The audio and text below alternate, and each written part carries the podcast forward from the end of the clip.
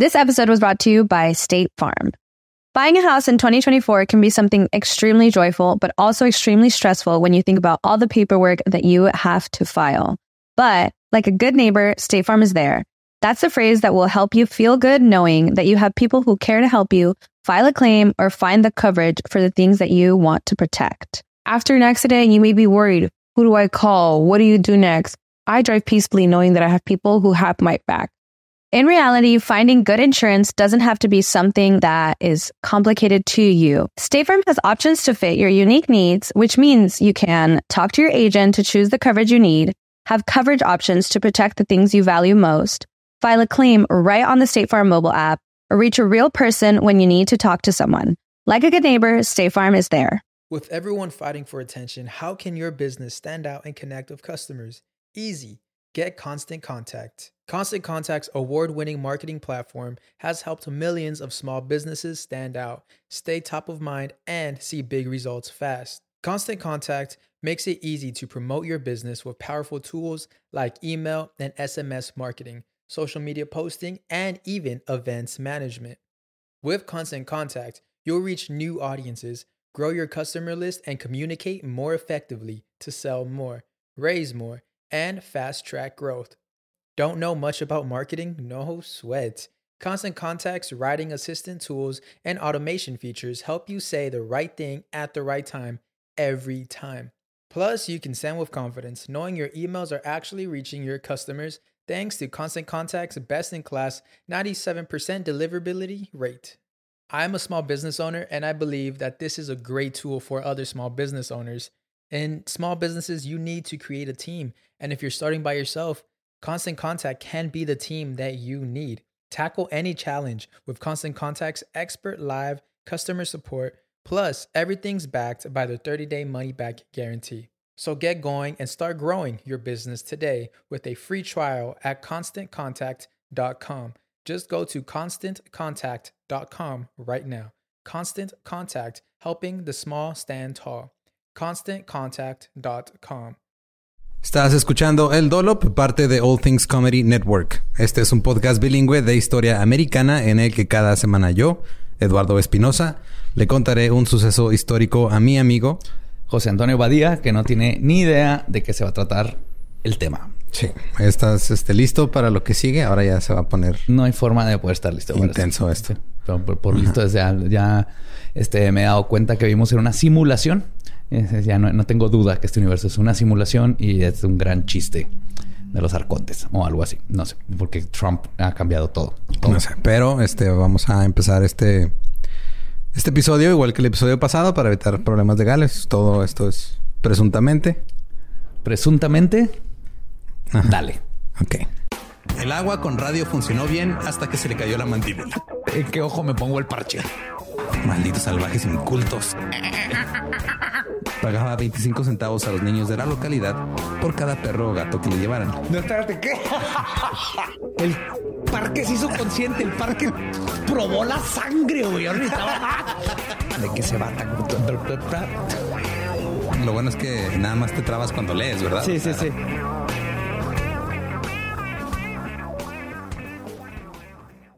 19 de abril de 1989. Tricia Mailey, una banquera de inversiones blanca de 28 años, trotaba de noche en Central Park cuando fue brutalmente atacada, golpeada, amordazada, atada, violada y dada por muerta. Fue encontrada horas después, inconsciente, con hipotermia y daño cerebral. Esa misma noche, un grupo de 30 adolescentes ingresó al parque desde el lado de East Harlem algunos arrojaron piedras a los automóviles, otros agredieron y asaltaron a personas. Cinco de ellos, dos de 14, dos de 15 y uno de 16 años, fueron arrestados. Uno era hispano, el resto afroamericanos. La policía los persiguió como sospechosos del ataque a Trisha. Tuvieron largas horas de interrogatorio sin abogados y a menudo sin sus padres. Fueron amenazados, se les negó comida, bebida y sueño durante horas y fueron golpeados. Se les hizo creer que se les permitiría irse a casa si solo decían lo que la policía quería escuchar. Cuatro dieron declaraciones admitiendo estar presentes, pero culparon a otros por la violación, pensando que esto no los incriminaría y podrían irse a casa. Todos fueron arrestados y serían referidos por la prensa como los Central Park Five. Conozco ese caso completamente y, me da miedo porque no sé, alguna vez se conecta, de alguna forma se conecta a Trump. Dos semanas después, Donald pagó 85 mil dólares por anuncios en cuatro de los periódicos de la ciudad con el siguiente titular. Cito. Traigan de vuelta la pena de muerte. Traigan de vuelta a nuestra policía. Eran inocentes todos estos chicos. Eran inocentes. Y en el anuncio también escribió, los asaltantes y asesinos deberían verse obligados a sufrir y cuando matan deberían ser ejecutados por sus crímenes. Deben servir como ejemplos para que otros piensen mucho antes de cometer un delito o un acto de violencia. Después de los anuncios, las familias y los adolescentes comenzaron a recibir amenazas de muerte. Uno de los muchachos diría, tiempo después, Trump fue el que inició el fuego. Ah, es que eh, esta, mentalidad de si matamos a todos los que se roban cosas, la gente lo va a dejar de hacer. No, no, no, no. ¿Cuántas veces no viste que tu hermano le dieran un chanclazo y de todas maneras tú ibas a hacer la misma tontería porque haces, haces cosas por hacer cosas? Es una mentalidad muy primitiva.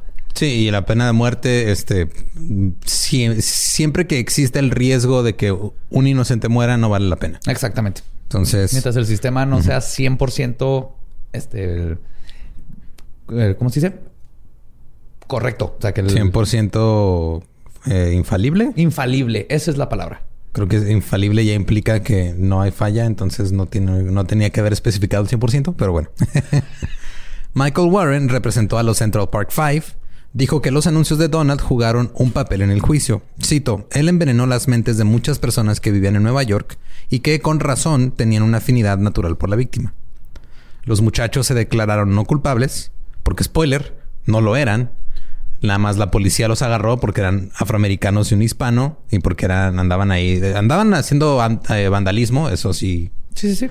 Como los tres de West Memphis. Sí, andaban haciendo vandalismo, los agarraron, este, les dijeron, este, tú nomás confiesa y no pasa nada. Y cayeron y no les dejaron hablar con abogados ni con sus papás ni nada. Y Donald dijo, a huevo, de aquí soy. El caso presentado por la fiscalía solo incluía las confesiones forzadas. No había evidencia de ADN. Trisha no podía recordar ningún detalle del ataque y el jurado encontró a los muchachos culpables. Fueron sentenciados hasta 15 años en prisión, todos menos el de 16 años que fue sentenciado como adulto. ¡A la madre aparte! En una entrevista con Larry King, Donald dijo, cito, el problema con nuestra sociedad es que la víctima no tiene absolutamente ningún derecho y el criminal tiene derechos increíbles.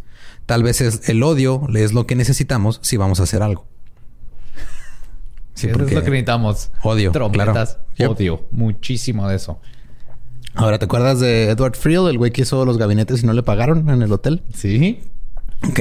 Resulta que después de luchar contra Donald, todo el trabajo que tenía en los demás casinos de Atlantic City se agotó de repente y ya nadie lo quería contratar. Ah, lo quemó.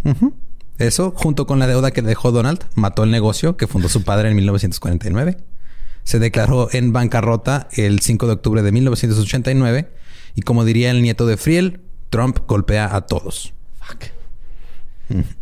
Ahora, eh, ¿te acuerdas de Marla? La amante de Trump. Sí, sí, sí. Que la que estaba viendo en Atlantic City. Ajá. Eh, ahora ella, ya la tenía viviendo así en, su casino y Ivana, su esposa, estaba a cargo de uno de los casinos, entonces la regresó a Nueva York. ¿Ivana regresó al amante en Nueva York? No, o sea, ah, Donald regresó a Ivana, así de, o sea, no. sí, sí. Moros en las costas. Se me juntó el ganado. Ah, yo junté el ganado y ahora lo voy a separar.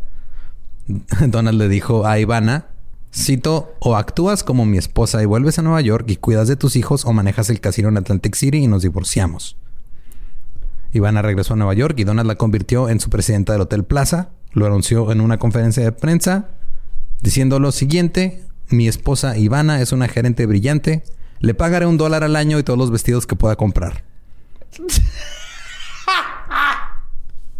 y le voy a dejar que trapee la casa y que le voy a comprar. Bueno, voy a mandar a alguien a que le compre nieve cuando tenga cólicos. Sí. Humillación pública a tu esposa, que, o sea, ese es un romántico. Sí, sí. Escucho Trump, pienso romanticismo. Sí. Luego, Donald trasladó a Marla a Nueva York, donde se puso, donde la puso a vivir en su yate de 85 metros, el llamado Trump Princess. Las cosas entre las dos mujeres llegaron a un punto crítico en el 89 durante unas vacaciones en Aspen. Donald instaló a Marla en un penthouse de tres niveles que alquiló por 10 mil dólares a la semana, mientras puso a su Ivana y a sus hijos en alojamientos menos costosos. Se llevó la amante a las vacaciones familiares y la puso en un lugar más caro. en, un almuerzo con Donald, eh, Donald una tarde, Ivana vio que Marla también estaba en el restaurante. Hay dos historias sobre quién enfrentó a quién. No se sabe exactamente qué pasó. La versión de Ivana es que Marla vino y le dijo que ella amaba a Trump. Cito, este, Ivana comenzó a gritar. No podía pronunciar mi nombre. Dijo, mentiras, mujer. Nadie puede amar a este hombre. ¿Lo conoces? Yo sé qué estás diciendo. Estamos aquí porque nos conviene. No me digas pendeja. Amamos el dinero. Sí. No puedes amar esta basura de persona. No podía pronunciar mi nombre. Me preguntaba si era Mula. Y ella siempre, simplemente preguntó si yo había sido quien había amado a su esposo por años. Entonces el secreto no bien guardado de Donald ya estaba afuera. Unos meses más tarde, se supo que Donald dejaba a Ivana por Marla.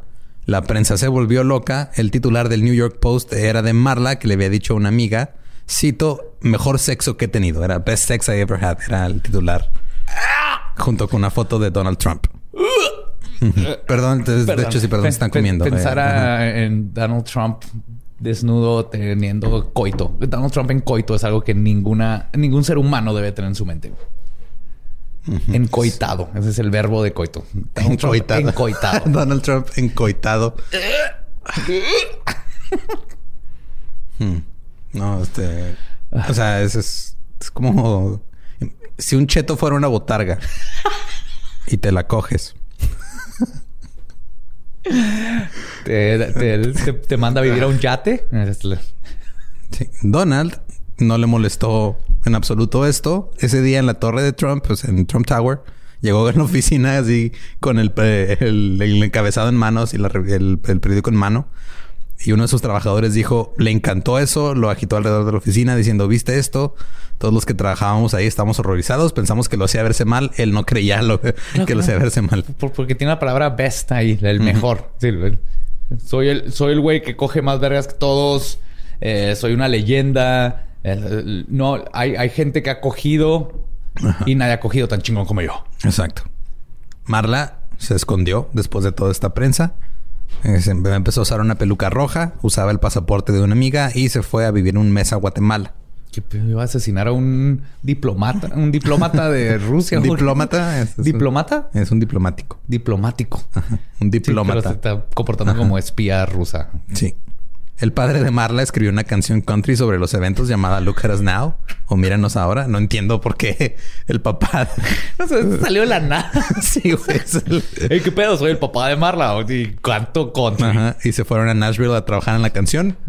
no sé. Ahí te vas, a hacer country en Nashville. Sí. Y Donald, siendo el compañero amoroso que es, eh, negoció con Playboy un millón de dólares para que saliera Marla. Ah. En un centerfold sin pedirle, o sea, sin preguntarle si quería salir. te iba a decir, o sea, sí, porque eso es lo que haces como, como un novio amoroso. Sí. Hola, mi amor, ¿qué quieres poner? Posar desnuda por una revista para que miles de millones de personas te vean. Para, que vean. Pero aparte no le preguntó. Muy bien. Marla se negó a posar desnuda por segunda vez en su, en su vida. Aunque sí después hizo un anuncio de jeans de una marca llamada No Excuses que le pagó 600 mil dólares. Ivana contrató a un hombre de relaciones públicas para ayudarla a superar el desastre mediático. La prensa se puso del lado de Ivana porque pues... claro, ¿cuál desastre? Sí. La neta, se estuvo... Trump es el, hijo de puta. Donald le gritaba a sus abogados, esto es una mierda. Se veía a sí mismo como el bueno de la historia. Cito. A decir verdad, hice de Ivana una mujer muy popular. He hecho muchos satélites, ya sea Marla o Ivana. Marla puede hacer cualquier película que quiera ahora. Ivana puede hacer lo que quiera su argumento es, gracias a mí, este, la, gente sabe quiénes son. Existen. Estas mujeres no Yo las, hasta que, hasta que me las cogí. Sí, hasta que entraron a mi órbita. Exacto. Donald también pensaba que él podía hacer lo que él quisiera. En 1990, Christine Anderson estaba en un club nocturno de Manhattan, sentada en un sofá de terciopelo rojo, hablando con una amistad que andaba ahí. Eh, no sabía quién estaba sentada a su lado hasta que Donald Trump deslizó su mano debajo de su minifalda subió a la parte interna del muslo y le tocó los genitales a través de la ropa interior. Continúa, por favor, no nada que decir. Creo que todos sabemos exactamente lo que estamos pensando. Ella lo empujó y huyó. O sea, ella no, no se dio cuenta hasta que ya cuando iba huyendo volteó para atrás y vio que era Trump. Anderson y sus amigos obviamente estaban disgustados y se lo contó a otras amistades pocos días después de que ocurriera. Mientras tanto, el Taj Mahal de Trump, que costó mil millones de dólares, se inauguró en abril de 1990 con un así desmadre mediático, fanfarria, todo sí me acuerdo, el Taj Mahal era así el... Sí. Está quicheada horrible. Eh, y en su campaña publicitaria lo catalogaban como la octava maravilla del mundo. Sí, güey, no mames, de compara totalmente a las pirámides, la librería de Alexandría. Sí, sí, sí, sí. Sí, era una cosa enorme, güey. Eh, pero no dieron su primer pago de intereses en 1990. Tampoco pagó a quienes lo construyeron. La Comisión de Control del Casino de Nueva Jersey dijo que al menos 253 subcontratistas no fueron pagados en su totalidad o a tiempo, incluidos los trabajadores que instalaron paredes, candelabros y tuberías todos juntos se les debían 69.5 millones de dólares. Ok. Ah, no soy alguien este, que esté a favor de la violencia. Pero en toda la vida de Trump faltó alguien que fuera y lo agarrara a putazo. el amigo de la chava que manoseó o los vatos que no les pagó. alguien, ese vato necesitaba que alguien le diera así un en la cara. Pero es que lo necesita. Eh, es que no, o sea, no te contagia algo si le pegas en la cara. O sea, se te pega su tono de polvito de cheto. Sí, su ese el, bronceado en spray que se usa, ¿no? Sí. Uno de los trabajadores era Marty Rosenberg de el Atlantic Plate Glass Company. Le debían un millón y medio de dólares. Donald aplicó la que aplicaba siempre de este, ofrecerles menos porque decía que el trabajo no estaba bien hecho estaba ofreciendo 30 centavos por cada dólar que debía. Entonces este güey... Ni siquiera la mitad. No, ni siquiera la mitad. Cuando se hizo evidente lo que estaba sucediendo, Rosenberg asumió un papel de liderazgo informal y representó a 150 contratistas. Dice que y había... Ahora sí lo van a chingar. Y ahora sí lo van a chingar. Y aquí es donde la historia se pone chingona. Échame el oro. Échale. Eh, Rosenberg logró obtener 70 centavos por dólar. Su negocio sobrevivió, pero no todos sobrevivieron. Entonces, eh, perdón, pero ahí no fue donde... No.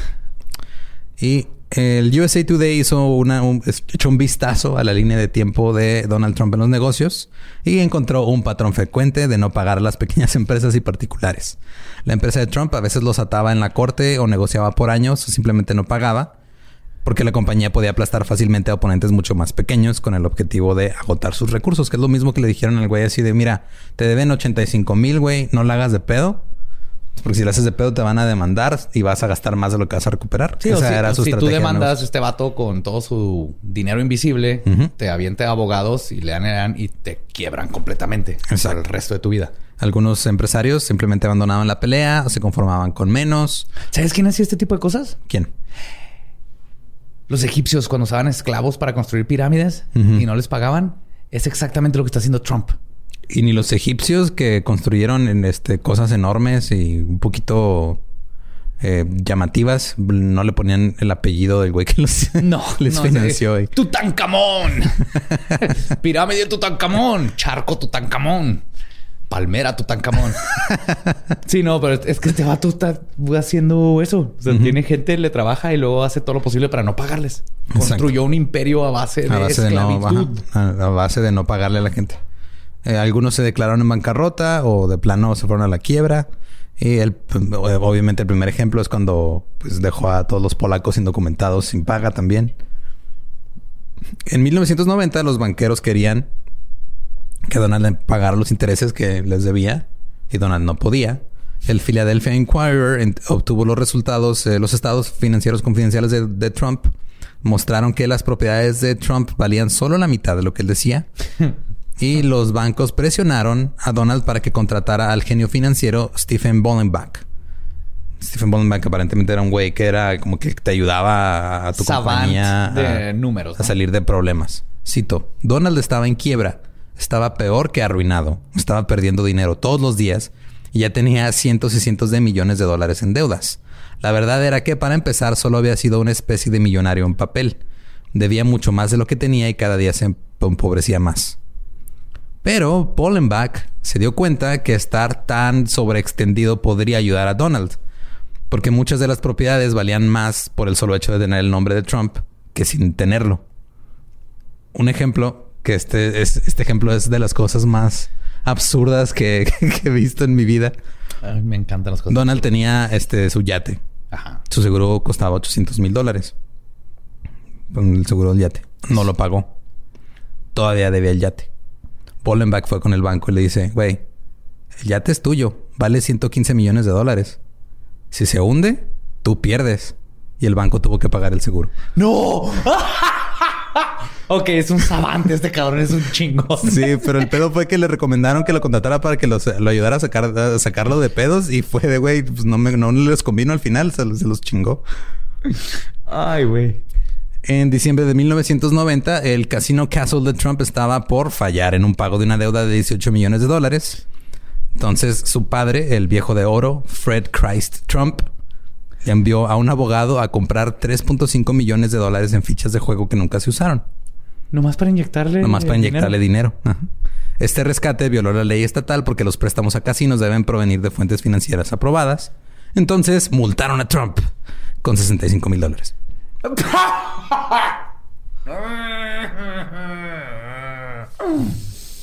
65 mil dólares. Ajá. O sea, fue de güey. Eso vale su excusado de oro, güey. O un metro cuadrado de su pared de oro. No sé, pero el punto es que.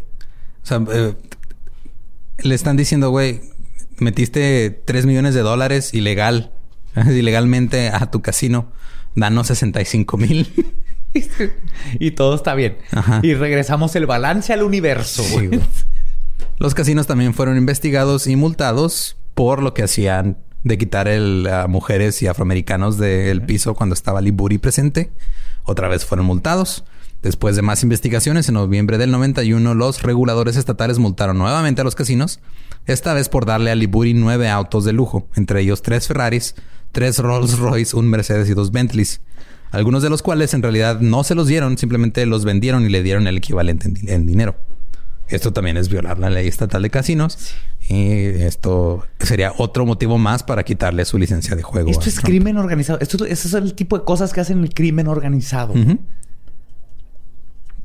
No fue solo con Liburi, también el casino de Trump dijo que habían dado reembolsos por vuelos a grandes apostadores, pero algunos de esos reembolsos eran de hasta 25 mil dólares. Por un vuelo. Por un vuelo, pues a menos de que rentes en el avión completo. Ajá. Este, y los, los multaron con 176 mil dólares. Ivana y Donald llegaron a un acuerdo de divorcio en el 91. Ivana obtuvo su mansión de 45 habitaciones en Greenwich, en Connecticut, un apartamento en Trump Plaza, el uso de la propiedad de Palm Beach, Mar-a-Lago, ah, durante un mes cada año, custodia de los tres hijos, una pensión alimenticia de 650 mil al año y 14 millones de dólares en efectivo. ¿650 mil dólares para comer? Al, año. Ajá. ¿Qué está comiendo? Delfines rellenos de pingüino y koala albino. No sé si, no, sé si el koala es albino, pero koala... Sería un koala albino de raro, por eso es tan caro. Ok. No, pero no te creas, qué bueno que lo chingó con todo lo que se puede. Sí, entonces te acuerdas del prenupcial de 20 mil dólares al año. Ese valió madre. Durante el proceso de divorcio, Ivana acusó a Donald de haberla violado en 1989. Según un autor que tuvo en sus manos el proceso sellado del divorcio, Donald estaba furioso porque una cirugía de reducción del cuero cabelludo que recibió para ocultar un punto de calvicie había sido inesperadamente dolorosa. Ivana le había recomendado al doctor. Entonces Donald llegó con Ivana, le arrancó un puñado de pelo y la violó. Después pasó Ivana la noche encerrada llorando en una habitación. Por la mañana Donald le preguntó, ¿duele? 650 mil por comida es muy poquito, güey. O sea, me dolió mi cirugía, entonces te van a arrancar pelo para que sientas lo que siento, te va a violar. El abogado de Donald argumentó que, cito, no es posible, posible violar a tu cónyuge. Hijo de su puta madre. Ajá. Después de que se hizo público todo esto, Ivana aclaró, entre comillas, Cito, como mujer me sentí violada ya que el amor y la ternura que normalmente exhibía hacia mí estaban ausentes. Me refería a esto como una violación, pero no quiero que mis palabras se interpreten en sentido literal o criminal. O sea, sí es violación. Claro, fue una violación y después de la prensa y todo eso tuvo que acomodar sus palabras para como siempre pasa, no tener, no sufrir las repercusiones que siempre sufren las mujeres, especialmente con un imbécil que tiene todos los este, abogados y, contactos, del, mafia, etcétera. Durante el proceso de divorcio, Donald invocó su derecho de la quinta enmienda contra la autoincriminación aproximadamente 100 veces. ¿100 veces? Cuando se le preguntó sobre las relaciones adúlteras con otras mujeres. La quinta enmienda, este, a grandes rasgos, es este, un recurso legal que se usa en Estados Unidos cuando estás eh, en la corte bajo juramento y te hacen una pregunta en la que si tú contestas puedes incriminarte en, algún otro delito. Sí, como por ejemplo, si yo fuera el, fiscal y tú estás acusado de homicidio, yo te puedo decir, eh, es cierto que tú estuviste ese día cuando pasó el homicidio quinta enmienda y ya no contestas y no te puedes incriminar. no estás diciendo que sí, no estás diciendo que, no. Es el no puedo confirmar ni negar nada. Es, eso es la quinta enmienda. Y el legal. Porque si dijeras que sí y te comprueban que no, es un problema. Si dices que no y te comprueban que sí, habla. El punto es que dices sí. sin comentarios. Es un sin comentarios. sin comentarios. Legal. Ajá. Y lo dijo 100 veces en un divorcio, güey. Ese mismo año, John O'Donnell, el ex presidente del Trump Plaza Hotel and Casino, escribió un libro sobre cómo Donald era un empresario racista, codo e incompetente. Citó a Donald Trump diciendo acerca de un contador negro, cito, los negros cuentan mi dinero, lo odio. El único tipo de gente que yo quiero que cuente mi dinero son tipos bajos que usan yarmulkes todos los días. ¡Ah, ¡No! Creo que el tipo es un vago y probablemente no sea su culpa porque la pereza es un rasgo en los negros. Realmente lo es, realmente lo creo. No es nada que puedan controlar. Esto es una cita. es, una, es, una, cita textual que está en un libro. En el 97, Donald, acerca de esta... y nomás regresando un poquito, y dijo que los únicos que deben de tocar su unidad son los judíos. Básicamente, para, para resumir lo hecho acá. Sí. Es... dos, dos, dos racismos y cabrones en una frase. Súper cabrón. En el 97, acerca de estas, estas aseveraciones que dijo O'Donnell en su libro, Donald dijo, las cosas que O'Donnell escribió sobre mí probablemente sean ciertas.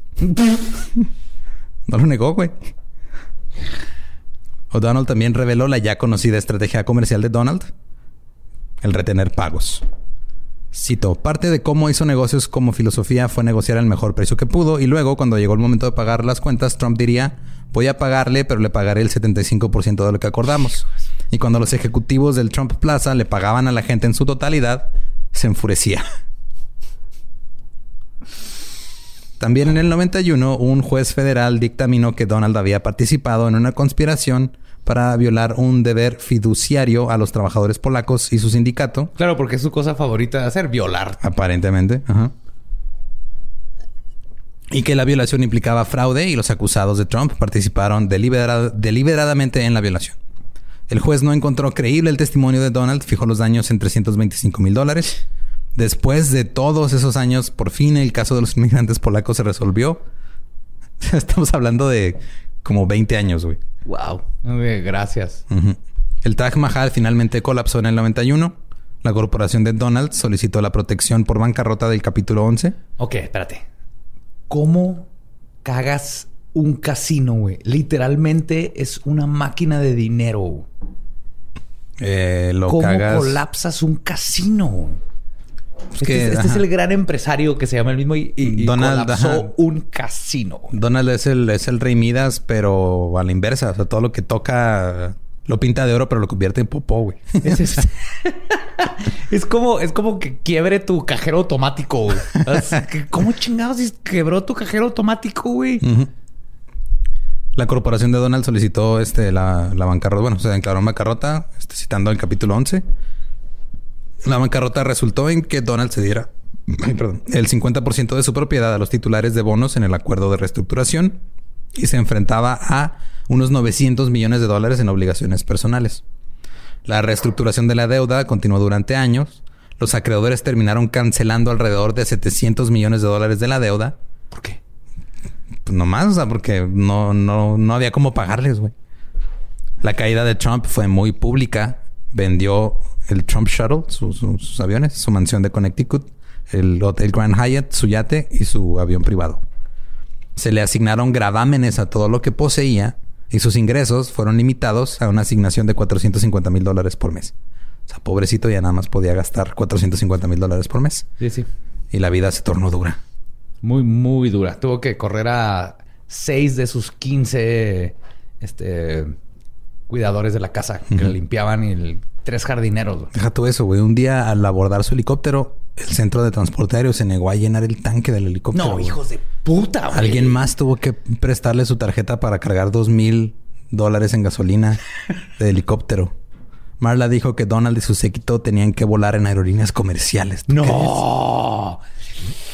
¿Cómo puedes vivir? Cito, tuvimos que esperar alrededor de una hora en Londres para un vuelo justo ahí con todos los demás pasajeros. ¡Asco, güey! ¡Asco! ¿Cómo que una hora? ¡No! qué, esto, ¿Qué es esto? ¡Viva Aerobús!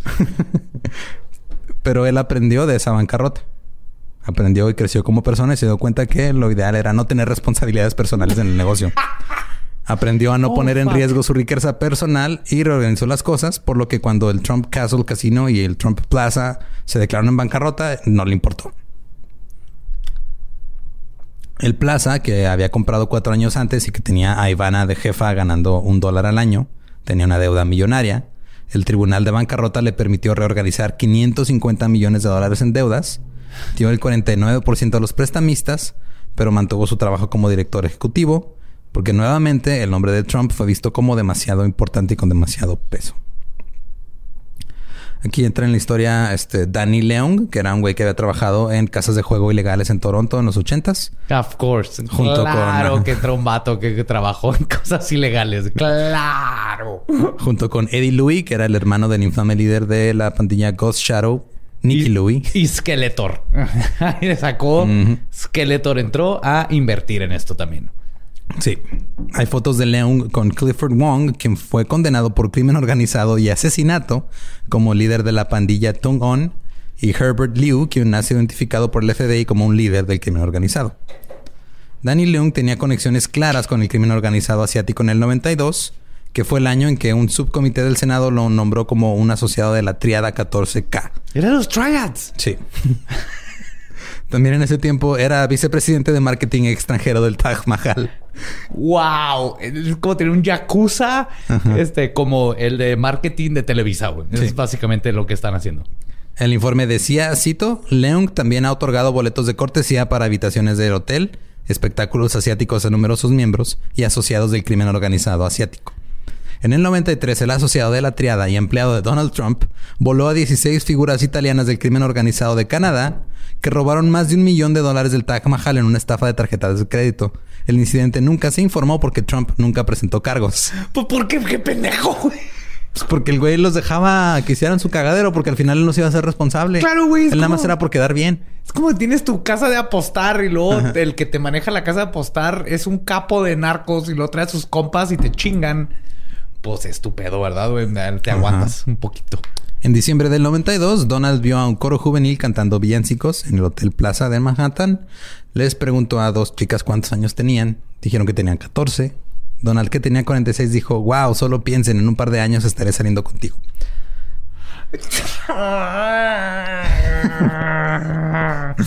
Disculpen si la mayoría de mis comentarios de aquí en adelante por cómo está la cosa son nomás guturales, porque no. Marley y Donald tuvieron una hija, Tiffany Trump, nació en el 93, se casaron dos meses después, hubo mil invitados, incluidos Rosie O'Donnell y O.J. Simpson. Ah, ese, eh, el O.J. Simpson. El O.J. Simpson, ajá. El, que mató a su esposa y al novio de la esposa. Ah, ajá, presuntamente también. Eh. En septiembre del 94, Donald y Marla aparecieron en el programa Lifestyles of, the Rich and Famous. O sea, había un programa que era Estilos de vida de los ricos y famosos. Lifestyles of the Rich and Famous. Que era un inglés el que lo Y luego después se hizo una canción de Good Charlotte. Ah, sí, cierto. El anfitrión Robin Leach le preguntó a Donald qué tenía Tiffany de él y Marla. Donald dijo, cito, es una bebé muy hermosa. Ella tiene las piernas de Marla. No sabemos si o no se llevó las manos al pecho para indicar los senos. Todavía no tiene esta parte, pero el tiempo lo dirá. No te mames. Ok, para empezar, hablar de tu propia hija sexualmente, porque decir las piernas no se está refiriendo a que es muy buena para correr, porque la mamá no es una corredora olímpica. No. Se está refiriendo sexualmente a su propia hija, de que esperemos que tenga las piernas y las boobies de su madre. Pero no te preocupes, después reconoció su error y todo cambió. Y claro que no lo volvió a hacer después con su otra Y estoy seguro que le puso Tiffany por los diamantes Tiffany, la tienda Tiffany. No, No sé, pero es probable. Seguro. En el 93, Donald fue al programa de radio de Don Imus. Imus preguntó sobre los planes de, cito, un montón de estos indios ebrios nativos o sea, para abrir un casino en Nueva Jersey, que sería competencia para los casinos de Donald. Este, si no saben, Don Imus era un locutor de radio, este, bueno, nos, creo que sigue activo. No, no sé. No sé si sigue activo. No sé, le perdí la pista hace como ocho años que lo corrieron de su estación de radio por decir cosas horriblemente racistas. Sí. Eh, Donald respondió sobre esto, cito, muchas de estas reservas están siendo, en opinión de algunas personas, al menos en cierta medida, dirigidas por elementos del crimen organizado y el crimen organizado. No hay protección, no hay nada y se ha convertido en una broma. Luego cuestionó la legitimidad de los miembros de la tribu, diciendo, cito, creo que podría tener más sangre india que muchos de los llamados indios que están tratando de abrir las no, reservas. No.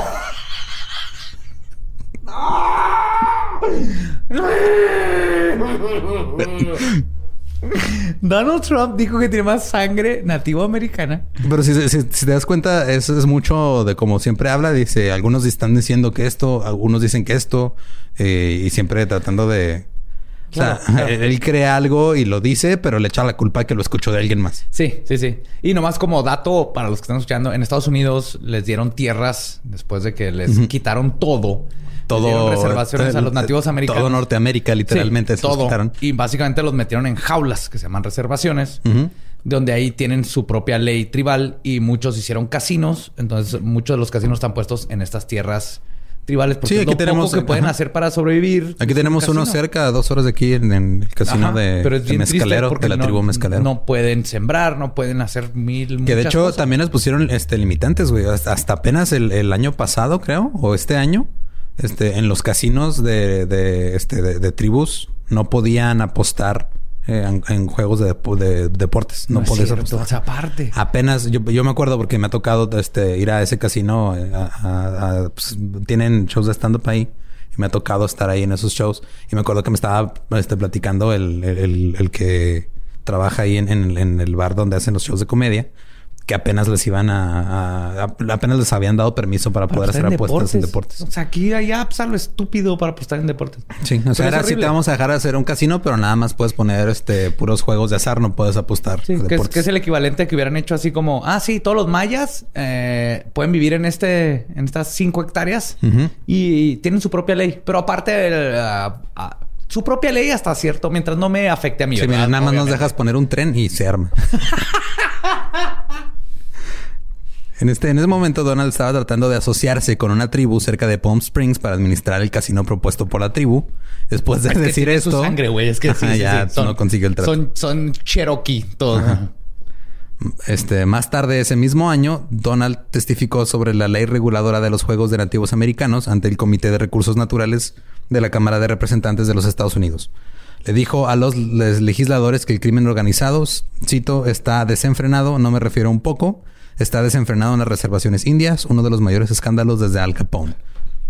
O sea, este vato nunca ha dejado de mamar con sus este, hiperlativos así de esto está, esto es lo más culero que ha pasado en la historia del mundo. Sí, Esto es lo más chingón que ha pasado en la historia del mundo. siempre. Y siempre proyectando, güey. O sea, dice, estos güeyes están trabajando con la mafia, porque él está trabajando con la mafia. Y dijo que una tribu de Connecticut, reconocida por el gobierno federal como los Mashantucket Pequots, no se veían como verdaderos indios. Cito, Te diré que si miras, si miras algunas de las reservas que has aprobado, no se parecen a los indios para mí y no le parecen indios a los indios. Y mucha gente se está riendo de eso y usted está diciendo lo difícil que es, lo difícil que es obtener la aprobación. Bueno, vas a Connecticut y mira, ellos no parecen indios. Mire, idiota, yo soy Donald Trump y soy, soy antropólogo y, y lo, se ve obviamente, güey. Obviamente que estos güeyes ya, viste el, el color de piel, la nariz, los ojos. Estos güeyes no son de aquí, güey. No se ven indios, ¿no? No, para nada, güey. Están Para fingiendo nada. Yo soy antropólogo. Yo estudio. Están racismo. fingiendo ser, indios para abrir casinos, porque obviamente eso es lo, eso es lo que querían. Sí, sí, lo- sí, eso es toda su vida. Todo, todos planearon todo para tener casinos. En invierno del 95, Mar-a-Lago se convirtió en una nueva empresa comercial. Un ala de la propiedad albergaba a Donald de su familia y la otra ala se convirtió en un club privado con una tarifa de entrada de 200 mil dólares. más 14 mil dólares en cuotas anuales.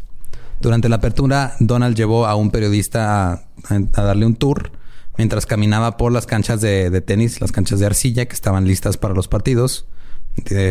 Trump dice, dice el periodista que a Trump no le gustó el diseño de los espacios entre canchas.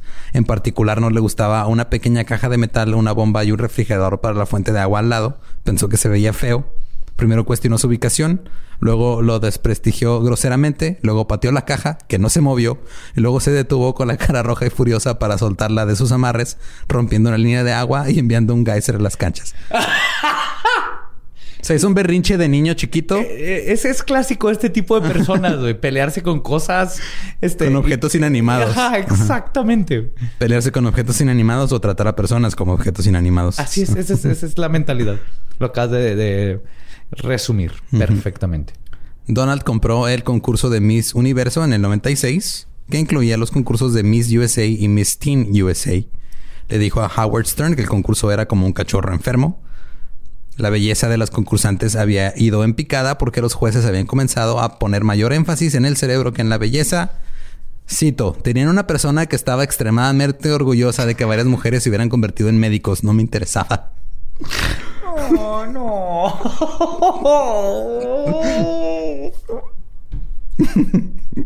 Durante años disfrutaría el papel de propietario.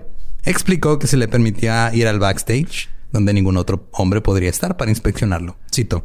Se me permite entrar porque soy el propietario del concurso. Sí, sí, claro. Eh, chicas, díganle, vengo a, inspeccionar la alfombra y el, el ozono, que adentro necesito que el ozono esté a Ah, chingón. Sí, sígate cambiando. Muy bien, amiga. Muy bien.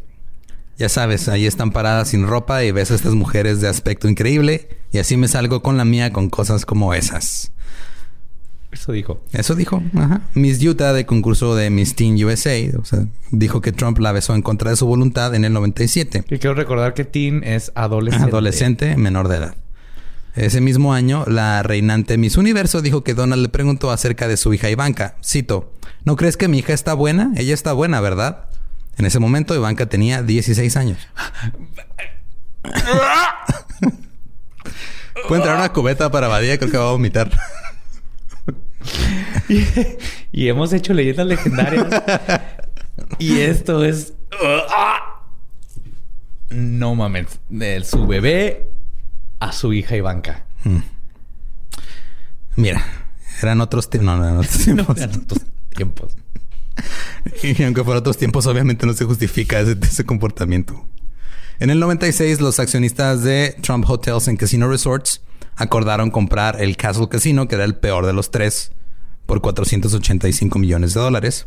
Eso significaba que los accionistas asumieron una deuda de 354 millones y le pagaron a Donald 130 millones en acciones. Sin embargo, él seguía siendo el presidente de la compañía y poseía el 25% de sus acciones. O sea, aparte de que se lo vendieron individualmente, era el presidente de la compañía y también este recibía, recibía por ese lado. Estaba este criminalmente hecho. Estaba ¿cómo le cómo estaba metiendo la tostada dos veces al, al guacamole? Sí. Eh, Donald logró nunca declararse personalmente en bancarrota. O sea, el güey no, o sea, se salvó un chingo de veces. Nunca llegó a ese. Nunca llegó a ese punto. Yo creo que es lo que más le hubiera lastimado a ese güey. Eh, ahorita todavía está peleando con eso. Sí. No ha soltado sus impuestos, por ejemplo. Pues no, porque se van a dar cuenta que. No ha pagado impuestos jamás. Su dinero es un mito. Jamás. A las 4 de la mañana del 16 de abril del 96, un policía que patrullaba una playa cerca de Mar al Lago encontró a uno de los guardaespaldas de Donald este, escondido debajo de un puesto de salvavidas, por donde está la alberca, ¿no? Ajá. este, era, se pedía Wagner. Wagner dijo que estaba ahí solo hasta que Marla también salió debajo. Llevaba unos ajustados leggings negros de spandex y un top corto para trotar. Al principio dijeron que Marla tenía que ser del baño, por eso se había escondido ahí. Pero ya estaban los rumores de que se había... Marla le había puesto el cuerno a Donald con, con su guarura. Y ambos lo negaron. Pero cuatro meses después, el guardaespaldas pues, fue este despedido. Bien, Marla. Bien, Marla. Bien. Te mereces mejor. y luego, eh, ya después de haberlo negado rotundamente un chingo de tiempo, después cambió su historia. Nuestra pasión se desbordó e hicimos el amor. Porque eso es lo que haces con el guarura de... Y salen los periódicos, el mejor amor que he hecho. Trump salió con sus... Pero aún disfrutaba sus vacaciones en Mar-a-Lago. En el 97, Donald vio una película, su película favorita, bueno, de sus favoritas, Bloodsport con Jean-Claude Van Damme. está bien verga esa película, pero no puede ser tu película favorita, güey. es de sus favoritas. Pero dijo que, que hacía que su hijo Eric de 13 años le adelantara este, a la película o sea, que toda la parte de trama la adelantara. Espérate. Para que la película nomás durara 45 minutos y nomás ver los putazos. Eduardo, ¿cuál trama, güey? Bloodsport no tiene trama, güey. Son putazos ochenteros. mira, hay golpes de trama y hay golpes de acción. En, Esto es lo que mejor describe a, Trump. Del todo lo que has dicho, güey. El, que te aburra la trama, entre comillas, de Bloodsport, de Jean-Claude Van Damme. Wow. Porque la trama es, te voy a putear, yo a ti y se agarran a putazos. Es una violación de, los tratados de Geneva, ¿no? Sí, aparte. Pero no toda la diversión. Eh, como en la noche de una noche en 1997, cuando Jill Hart lo acusó de intentar violarla en Mar-a-Lago. Ella demandó en el 97 diciendo que Donald violó su integridad física y mental cuando la tocó íntimamente sin su consentimiento. Hart y su esposo intentaban llegar a un acuerdo con Donald sobre un concurso de belleza. Donald repetidamente le propuso sexo. Luego la sacó a la fuerza de las áreas públicas, al dormitorio de Ivanka, la besó a la fuerza, la acarició, la sujetó contra su voluntad y a pesar de sus protestas, Donald dijo que iba a ser el mejor amante que has tenido. El esposo de Hart también lo demandó. Donald se arregló con él y Jill Hart retiró su caso. O sea, ese güey lo que hace es aventarle dinero a los problemas. Claro, y ahí es donde faltó, te digo, que la hubieran agarrado a putazos, güey, el esposo. Esto no es posible, güey. Mm. Melania Naus creció en Eslovenia, se convirtió en modelo en París y Milán. Ahí conoció a un amigo de Donald y copropietario de Metropolitan Models. Él mudó a Melania a Nueva York. Ella no socializaba mucho. O sea, me estás diciendo que Melania, este, ¿cómo se llama esa? Hay un término. Ah, ¿Es inmigrante? Sí es inmigrante, ¿no? No es de los Estados... No nació en los Estados Unidos. No, este... Llegó a, Estados Unidos y luego... Como inmigrante. Sí. Emigró. Y, luego... Emigró. Y luego cuando llegó a Estados Unidos, que ya cuando se convirtió en, ciudadana por casarse con un americano, eh, aplicó algo que le dicen este, migración en cadena y se trajo a sus papás. Ándale, esa cosa. Sí, sí, sí, sí. Sí, sí. Ya entiendo perfectamente toda la política de Trump. Sí. Entonces, ya cuando estaba esta Melania en Nueva York, no salía mucho. De repente salía, pero casi siempre con hombres mayores y solo se iba a cenar con ellos. Nomás así, ah, pues sí te acepto la invitación a cenar, pero pues te chingas. Y no estaba obteniendo trabajo de, modelaje de primer nivel y le pidió ayuda a un fotógrafo. Y este, y, le decían que no iba a tener una buena carrera como modelo porque era una persona muy rígida. En septiembre del 98, Donald estaba en una fiesta con una cita cuando su cita fue al baño, le pidió a Melania su número y empezaron a salir. En el 99, Donald puso a Melania en el teléfono con Howard Stern para decirle que tenían relaciones sexuales más, más de una vez al día. Así. Dile a este güey que habla en el radio que cogemos más de una vez al día. Este güey es, el, tu amigo de prepa, güey, que dice que, se, que ha cogido todos los días y es el primero que perdió la virginidad y ya, ya tuvo sexo con la, amiga que todo el mundo quiere tener sexo. Este, este es Trump. Este es ese vato. Oh my fuck, es lo que le importa. que la gente. Que la gente sepa que todo. O sea, que ese o crea, chingón. Porque el, 99% de las cosas que dice no son ciertas. Pues ese vato de prepa, güey. Que dice, ah, sí, mi, mi papá me compró el Nintendo 64. ¿Podemos ir a jugar? No, no, es que me lo compró, pero luego se lo llevó a, nuestra cabaña en Aspen. Y allá está. Y tú sabes que es un Este güey llevó la mentira de tengo una novia de este, pero está en otra escuela. Ah, me traje una novia de Eslovenia. Sí. y ahora quiero que, lo digas en radio. Sí. Marla y Donald se divorciaron en el 99 y Marla se mudó a California con su hija Tiffany Trump. ¿Hasta ahorita lleva tres esposas? Sí. Ivana fue la primera, luego fue Marla y luego fue este Melania. Y las tres, o sea. ¿Ya ha tenido hijos con todas? Ajá. Ha tenido. O sea. Ha empezado sus relaciones con la siguiente esposa cuando todavía estaba con la anterior. Y ese junio fue un mal mes para Donald. Fred, que padecía de Alzheimer durante seis años, contrajo neumonía en el 99 en junio. Fue ingresado en un hospital en New Hyde Park y murió a los 93 años. 93, eso es demasiado. La madre de Donald murió el siguiente verano, un año después. En el 2000, Nueva York estaba considerando expandir los casinos nativoamericanos en las montañas de los Catskills. Que los Catskills este, eran estas como eran complejos, eran unas montañas donde estaban complejos, donde antes había muchos hoteles, este, y ahí iban los judíos de vacaciones y tenían como centros de entretenimiento y todo esto. Este, y ahora los iban a usar. era un lugar sagrado de los nativos americanos. No sé si era sagrado o no, pero o sea, básicamente dijeron, mira, a los judíos ya no lo están usando, entonces hay que traernos a otra este, minoría oprimida y, y ahora que ellos se vayan para allá. No sé, güey, no sé. Un grupo llamado The Institute for Law and Safety financió anuncios de televisión, periódicos y radios, acusando a la tribu Mohawk de tener largos antecedentes penales y vínculos con la mafia. Un anuncio. Sí, sí, ¿te acuerdas con eso? Mataban búfalos, güey. ¿Te acuerdas del pedo en 1425 cuando se agarraron con los Cherokee? Y se agarraron a putazos. Y los Apache, güey. Andaban también los Apache, güey. Sí, todo fue Fredo Apache, ¿no? esa gente que, vivía en este continente antes que llegara el hombre blanco, pues, mafiosos todos, güey. Mafiosos todos. Estaban ellos, estaban muy, muy ocupados sembrando robles para las ardillas, güey. Ellos no saben qué pedo. Un anuncio mostraba imágenes de líneas de cocaína y jeringas y planteaba la pregunta, ¿son estos los nuevos vecinos que queremos? Otro anuncio advertía que el casino traería aumento de la delincuencia, familias rotas, quiebras y en el caso de los Mohawks, violencia. El instituto decía que era financiado por 12 mil donantes de, Movimiento Ciudadano Pro Familia, pero resulta que fue financiado por la compañía de casinos de Donald Trump. Ah, Hay muchos cabrones van a traer el punk. Son los Mohawk. Y se, se, rapan los lados de la cabeza, güey. Y van a traer anarquía y, canciones de tres acordes. ¿Has escuchado tres acordes con un saxofón? Mm, mm, mm. Ya cuando llegas al ska, ya no puedes dejar de bailar y te ver de la chingada, güey. No los queremos en nuestro, en nuestro ambiente blanco. Sí, el trombón, cuando termina de tocar, lo usan para calentar heroína. Ponen un cerillo y, así funciona la heroína, ¿no? Lo calientas en un trombón y luego te la fumas. No, creo que pones el, el trombón en tus genitales y dejas que chorre la heroína. No sé, no. Ok. Sí, no sé. Alguien nos va a corregir por Alguien nos va a corregir. No sé, no tocó el trombón. Eh, hay muchos. ¿Pero el clarinete? Ah. ah. todos los días. Eh, hay muchos. Hay, muchos casos así en Estados Unidos.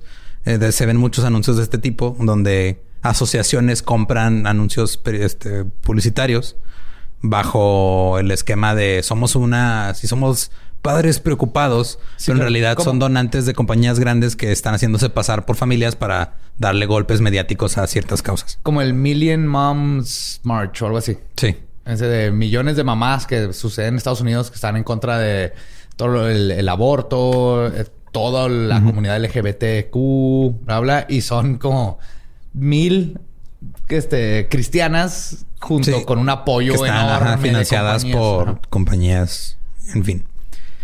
Los investigadores, este, pagó a investigadores privados para que trataran de desenterrar cosas en contra de los Mohawks. Después de una investigación sobre los anuncios, la Comisión Estatal de Cabildeo le impuso una multa, la multa más grande, 250 mil dólares. También, también acordó pagar más de 30 mil dólares para publicar una disculpa en los medios de Albany. Más de 30 mil. Y este, cuando publicaron la disculpa fue muy ambigua. Más fue de eh, eh, una disculpa por lo que pasó. Sí, o sea, es que se, se, la mamaron, pero, o sea, también yo no estaba presente y por eso ellos se la mamaron, pero están mal al estar bien. Es como yo estoy bien al estar mal. Todos vamos a ser amigos. Ok, un casino sin gente café, por favor.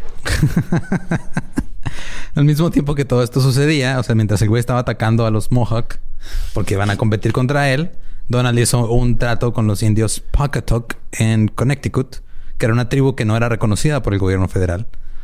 Eh, What? Sí, es que cuando lo que lo que hacía el gobierno federal cuando empezaron a darles estos pues, como títulos de te reconozco que existes, que está de la chingada. Eh, reconozco, que existes y te va a dar un pedazo de la tierra en la que has vivido por miles de años. Sí, este, en este caso eh, específico, lo que hacían era que ellos decidían por las tribus, decían, no, es que tú no, o sea, tú, Paca Tok, no, no eres una tribu aparte, tú eres parte de esta tribu que son los Pequots del Este. Entonces compartan estas, estas 100 mil hectáreas. Ajá, entonces, como este güey, Trump estaba tratando de asociarse con los Pocket Talk para conseguir una licencia para un casino, la Oficina de Asuntos Indígenas dijo que estos güeyes eran parte de los Pecots del Este y los Pecots del Este ya tenían sus planes para el casino. Entonces no podía haber dos casinos porque no eran dos tribus, era una nada más. y, el, liderazgo tribal combinado dijo, no queremos trabajar con Trump. Trump los demandó. y luego llegaron a un acuerdo extrajudicial y el acuerdo nomás era, deja de estar chingando, no te vamos a dar dinero. Pero el güey dijo, no, este, es siempre como desde la primera vez que lo, de, lo degradaron y lo dijo que lo habían promovido, él dijo que había ganado. Sí, claro. En el 2002, después de que los Central Park Five habían cumplido siete años de condena, un violador y asesino en serie que ya estaba cumpliendo cadena perpetua confesó la violación. La evidencia de ADN demostró que era él. Las condenas de los Central Park Five fueron anuladas. ¿Después de cuánto tiempo? Este fueron como fue 2002, fueron 13 años. 13. Ajá. 13. 13 años en la cárcel. En la cárcel por algo, que, no hicieron. Ay, ¿qué tanto son 13 años, güey? O sea, ¿son qué? Es, es, eh, es una adolescencia. Es nomás una, una adolescencia. es una adolescencia, no es nada. 13 años es este como. no es como que es una parte importante de tu vida, ¿no? En la adolescencia es una adolescencia, güey, nomás. Ay, güey, en 13 años, o sea, es, es, un tercio de lo que lleva los Simpsons al aire. no es tanto. No es tanto. En el 2003, ah, perdón, este, cuando salieron, ya que salió la evidencia y todo este pedo, hubo protestas afuera de la, de la torre de Trump y traían este, así anuncios que decían Trump is a Trump. O sea, Trump es un tonto. En el 2003, en el programa de Howard Stern, Donald dijo, cito, ¿sabes quién es una de las grandes bellezas del mundo según todos? Y ayudé a crearla, Ivanka, mi hija. Tiene seis pies de altura, tiene el mejor cuerpo. No. Y, es 50% mi esperma. ¿Ya vieron? Uh, su chichi izquierda viene de, mis testículos. También su nalga izquierda, esa es mi hija. Güey, creí que no podía. Buena, mi hija. Creí que no mm, podía empeorar esa declaración. Y la acabas de llevar a un lugar todavía más terrible. Es lo que está implicando Fuck, imbécil. La conclusión de Donald de que todos sus contratiempos, este, eh, o sea, ya cuando se dio cuenta así de, güey, me estoy metiendo en muchos pedos y todo me está metiendo en problemas financieros, en vez de pedir prestado para construir y comprar propiedades, dijo, mejor voy a nada más a vender licencias para que usen mi nombre. Como McDonald's. Ajá.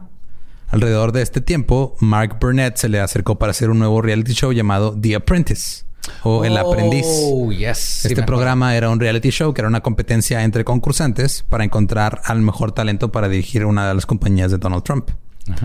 Esto, una vez más, elevó a Donald a los ojos de los estadounidenses, junto con su frase más conocida: You're fired.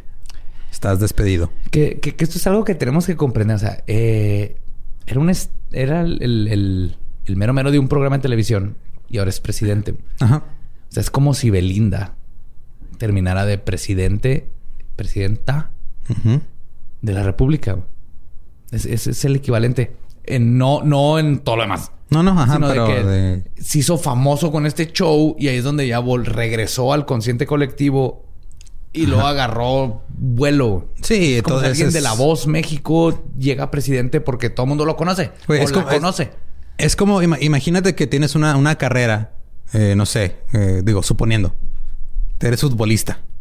Ajá. Y, luego, después de que eres futbolista, te retiras. Ajá.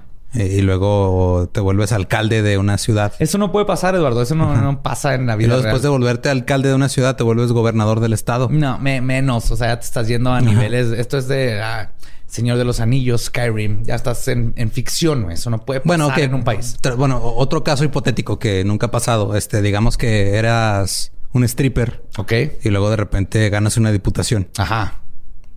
Eso, eso, o sea, son cosas que no pasan. no, no, no, O sea, me está diciendo que es como si yo sé correr bien rápido y me gano un, circulito de plata, oro en las Olimpiadas y luego de repente ya estoy ahí como senador o senadora, ¿no? Ok. ese tipo de ficciones, ficciones que estamos con las que no tenemos que lidiar y que no existen en este mundo. Sí, o, este o, es gente preparada la que está en esos. Exacto. Supongamos que eres una mujer que, que eras actriz. Ajá. Y, luego de repente saliste en una en una novela haciendo una escena con alguien que antes era futbolista, que ahora se volvió actor. Y luego uno termina de gobernador de un estado y ella termina de diputada. O sea, Ficción, güey. Ficciones, ficciones. Hay que escribir todo esto. Podemos tener una serie muy buena con todas estas ficciones. Así es. todo esto de The Apprentice hizo que el nombre de Donald Trump se hiciera cada vez más famoso. Y eso hizo que su, eh, el costo por licenciar su nombre cada vez fuera más alto. Entonces, este, alrededor de este tiempo, el Departamento de Trabajo de los Estados Unidos citó a dos negocios de Trump 24 veces por no pagar horas extras o cumplir con el salario mínimo. En su show estaba haciendo las mismas chingaderas que antes. No, no en el show. O sea, en el show no lo llevaba, lo llevaba en BC. En el show nada más él llegaba y hacía sus escenas. Pero al mismo tiempo estaba siendo citado por el Departamento de Trabajo porque sus empresas no pagaban lo mínimo que están legalmente obligados a pagar. ¿Cómo no te vas a la cárcel cuando haces algo que no es lo legalmente correcto? Mira. Hablando de haber multado, Ay, 50 mil dólares. En el 2005, Natasha Stoinov dijo que estaba en Mar-a-Lago para entrevistar a Donald y a Melania para la revista People. Donald le dio un tour también de Mar-a-Lago, cito. Entramos a esa habitación solos. Trump cerró la puerta detrás de nosotros. Me di la vuelta y en cuestión de segundos me estaba empujando contra la pared y me metió la lengua hasta la garganta. Yo estaba aturdida y estaba agradecida cuando el mayordomo de Trump irrumpió en la habitación un minuto después mientras yo intentaba zafarme. Larga vida al mayordomo de Trump. Sí. Ah, un huevo que le hizo a propósito. Donald le, dijo a Natasha, sabes que vamos a tener una aventura, ¿no? No lo hicieron. A los pocos días del incidente, Stoyanov le había contado al menos a cinco amigos lo que había pasado. También en el 2005, Donald propuso una temporada de The Apprentice que habría enorgullecido a su padre. Dijo que no estaba particularmente contento con la última temporada del programa porque eh, por lo que estaba considerando hacer, cito, una idea que es bastante controvertida. Crear un equipo de afroamericanos exitosos versus un equipo de blancos exitosos. Si a la gente le gusta esa idea o no, es algo que refleja nuestro mundo vicioso. ¿Estás listo para convertir tus mejores ideas en un negocio en línea exitoso? Te presentamos Shopify. Tal vez no lo sabías, pero nuestro podcast More Than Mamis es un negocio y lo empezamos por supuesto para desahogarnos y hablar sobre la maternidad, no para convertirnos en expertas de ventas y del e-commerce. Así que sí, necesitábamos ayuda para vender nuestro merch y poner en marcha nuestra tienda. ¿Y cómo suena con Shopify? Llegó otra venta. Shopify es la plataforma de comercio que está revolucionando millones de negocios en todo el mundo. Ya seas un emprendedor desde tu casa o desde donde sea, Shopify es la única herramienta que necesitas para iniciar, administrar y hacer crecer tu negocio sin dificultades. Con Shopify puedo gestionar pedidos, envíos y pagos desde cualquier lugar, brindándote toda la información y estadísticas de tus ventas al detalle. Regístrate para un periodo de prueba con tan solo un dólar al mes en shopify.com barra sonoro, todo en minúsculas Ve a shopify.com barra sonoro para llevar tu negocio al siguiente nivel. Shopify.com barra sonoro. Blancos contra negros en un reality donde todo está arreglado, güey. Así se masturbaba Hitler. Eso se imaginaba Hitler cuando se masturbaba.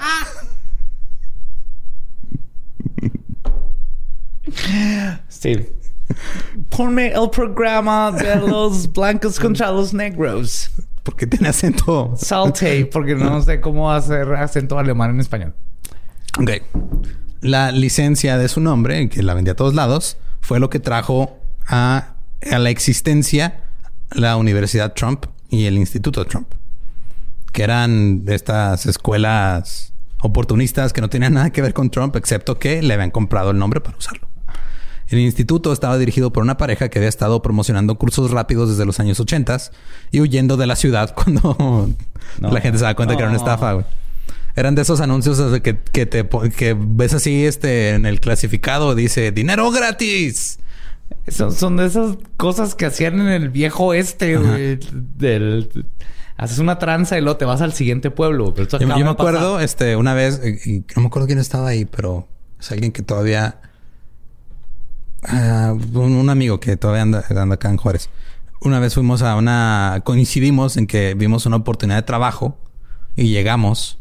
Este, y primero te daban como todo un speech y todo. Y era para que, o sea, era una estafa, güey, de vender perfumes. Y tú tenías que comprar los perfumes y revenderlos. Te daban muestras. De pirámide disfrazado como un negocio. Entonces, cuando, o sea, nos fuimos como a la mitad, porque era un pedo que duraba como cuatro horas. Era así la orientación y no sé qué pedo. Entonces llegamos y luego nos dieron un descanso y nos fuimos. Pero varios, o sea, más de la, casi toda la gente se quedó. Claro, güey, claro. La gente se empieza. son, estas cosas piramidales. Estos güeyes nada más eran, te vamos a ayudar, a ayudar este, a que hagas un chingo de dinero, nada más toma este curso y luego se iban. 33 fiscales generales del estado habían firmado ya una carta acusándolos de prácticas comerciales engañosas a esta pareja. A las personas se les dijo que recibirían a Donald Trump y su conocimiento. Los materiales impresos acababan, este, eran sacados así. ¿Cómo tal cual. manosear a una mujer sin que nadie te de- demande? ¿Cómo no pagarle a tus empleados? Uno y dos. Cómo hacer que el banco pague el seguro de tu yate. Pasó Ah, uno, cómprate un yate. Sí, sí. Paso dos. No lo pagues. Ten- ten Paso un- tres, no pagues el seguro. Y la clase más importante, ¿cómo pretender que tienes un chingo de lana cuando en realidad estás en la quiebra? Todos esos anuncios que salen acá de este mentalidad tiburón y mentalidad de tigre y todos esos este coaches que están saliendo. Que de este Alex Fernández se venta su parodia bien vergas, la de Anthony, el de mentalidad zarpazo. Pero sí es lo mismo, güey. O sea, te Sí, están totalmente. vendiendo así de ¿Quieres ser exitoso? Págame y te digo cómo. De hecho, el de Trump debe ser el- la mentalidad zarigüeya, güey. ¿Cómo hacerte el muerto cuando te quieren chingar y luego creen que valiste verga y se van y luego ya ah, regresas es más tranzas, güey. Mentalidad zarigüeya con Trump. ¿Cómo hacerte el muerto? Ay, güey. Todos estos materiales saca- salían directo de una revista que se llamaba Success Magazine. Ah, claro, sí. con la guía llamada Sistema de Dominio Inmobiliario. La mujer que editó el libro de todos los este, elementos de enseñanza dijo que ella nunca conoció a Trump. Ella simplemente consiguió el trabajo respondiendo a un anuncio de Craigslist. Craigslist. Muy bien. La Universidad Trump, que era otra, era parte del Trump Institute, se anunciaba como Donald compartiendo su conocimiento y decía que él personalmente había escogido a los instructores. Pero en verdad, no tenía nada que ver. Claro que no. Es de Era- pone nombre y se va. a hacer- Sí. No sé qué hace ahora, güey. Te ofrecían un, un seminario de tres días en el que te decían estos tres días en este seminario no es suficiente para que seas exitoso como Trump y tenías que inscribirte en un programa de tutoría que costaba 35 mil dólares. 35 mil. ¿What? Pero ese es el clásico. Sí, sí. Ajá. Es como el coaching y todas estas este, madres del. Sí. La- ¿Quieres saber la verdad? Ah, ci- cientología es lo que hacen. Así que te voy a Cienciología, sí, enseñar. Te voy a enseñar este, que estás mal y me vas a tener que dar dinero por ello. Sí, pero quieres saber más, tienes que pagar dinero.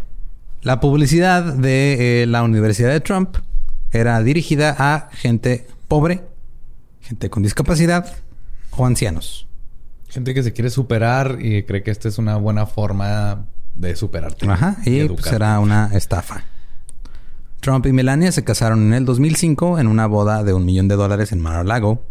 Hubo 350 invitados, incluidos Arnold Schwarzenegger, Katie Couric, Chris Matthews, Chris Christie, Derek Jeter, Russell Simmons, Matt Lauer, Rudy Giuliani y Giuliani. Bill y Hillary Clinton. ¿A la what?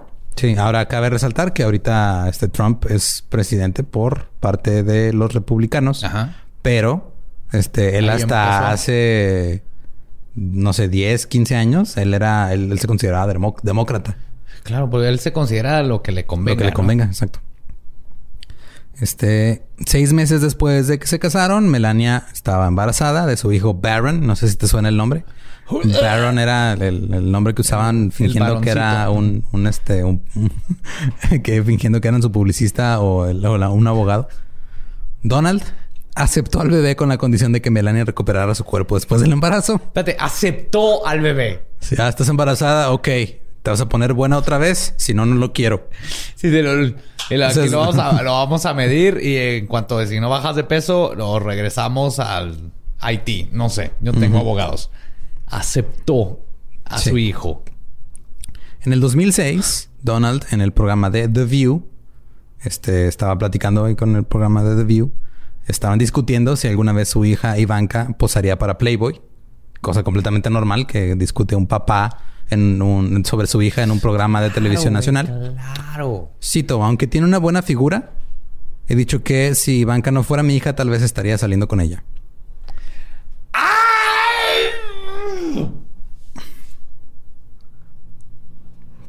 Les voy a dar un momento para que este, vomiten en sus eh, en sus respectivas papeleras, cestos de basura, como le quieran decir. Eso dijo Trump. Eso dijo Trump de su hija. En el programa de Larry King el mismo año, Larry le preguntó si Ivanka había recibido o había obtenido implantes de seno. Trump dijo que no, que si lo hubiera hecho él lo sabría. Y dijo, cito, en realidad es muy voluptuosa. Ella es alta, tiene casi seis pies de altura, ella es una belleza increíble.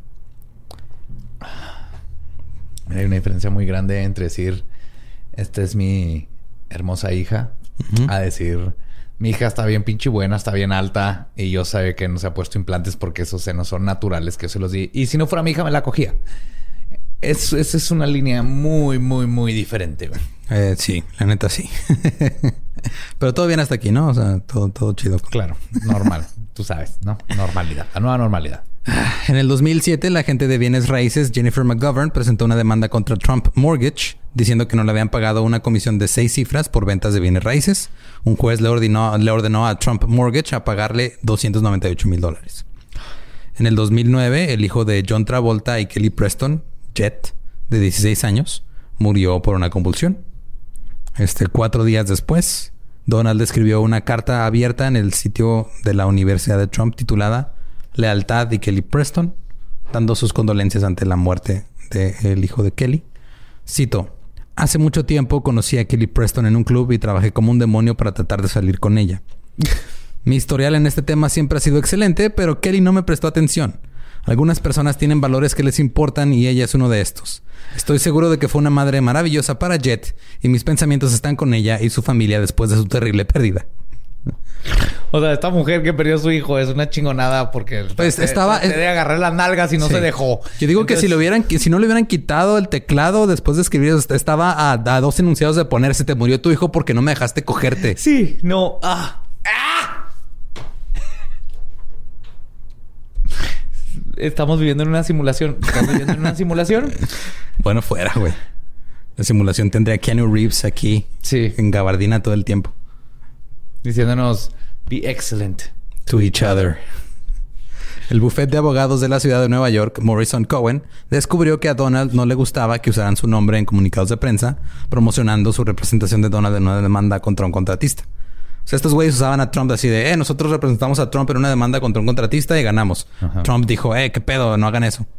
O sea, porque no quería que se supiera que el güey demandaba contratistas para no pagarles. Sí, claro. O sea, aunque ganó, ganaba, era más importante que... Por lo cual decidió demandar a su firma de abogados. ¡Puta madre! ¡Puta madre! Y luego Morrison Cohen demandó en contra, alegando que Trump no les pagó casi medio millón de dólares en honorarios legales. Se arreglaron fuera de corte. Los términos fueron confidenciales como en muchos de los, de los casos. En el 2010, Donald repitió en una entrevista con CNN las creencias eugenésicas de su padre sobre la reproducción humana. ¿En qué año? Esto ya 2010. Desde 2010. Cito.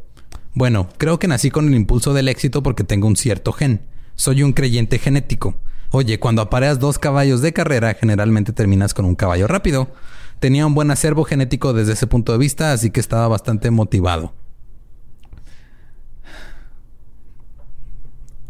Completamente normal, güey. Es normal. Todo es normal. Sí. Está bien. Sí, sí. Claro. En, el 2011, según el personal del Celebrity Apprentice, porque hicieron una versión del Apprentice, pero con puras este, eh, celebridades. de hecho, estuvo Tom Green. Ajá. Pues estaba una, una, una, actriz que se llama Marley Matlin. Es una actriz sordo-muda. Ah, ya sé quién. Ajá. Este... No me acuerdo si es, si es sordo-muda. No, creo que nada más es sorda. Sí, pero salió.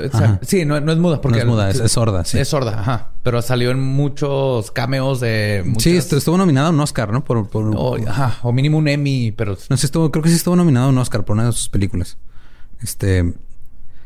Cito a una, una persona familiarizada que con el set del aprendiz y que trabajaba ahí. Cito, Trump a menudo escribía notas mientras estaba sentado en la mesa de la sala de juntas, el set principal del programa. Una vez encontré después de una grabación en un pedazo de papel una nota que decía... ¿Cómo hacer que tu hija no sea tu hija para poder tener sexo con ella?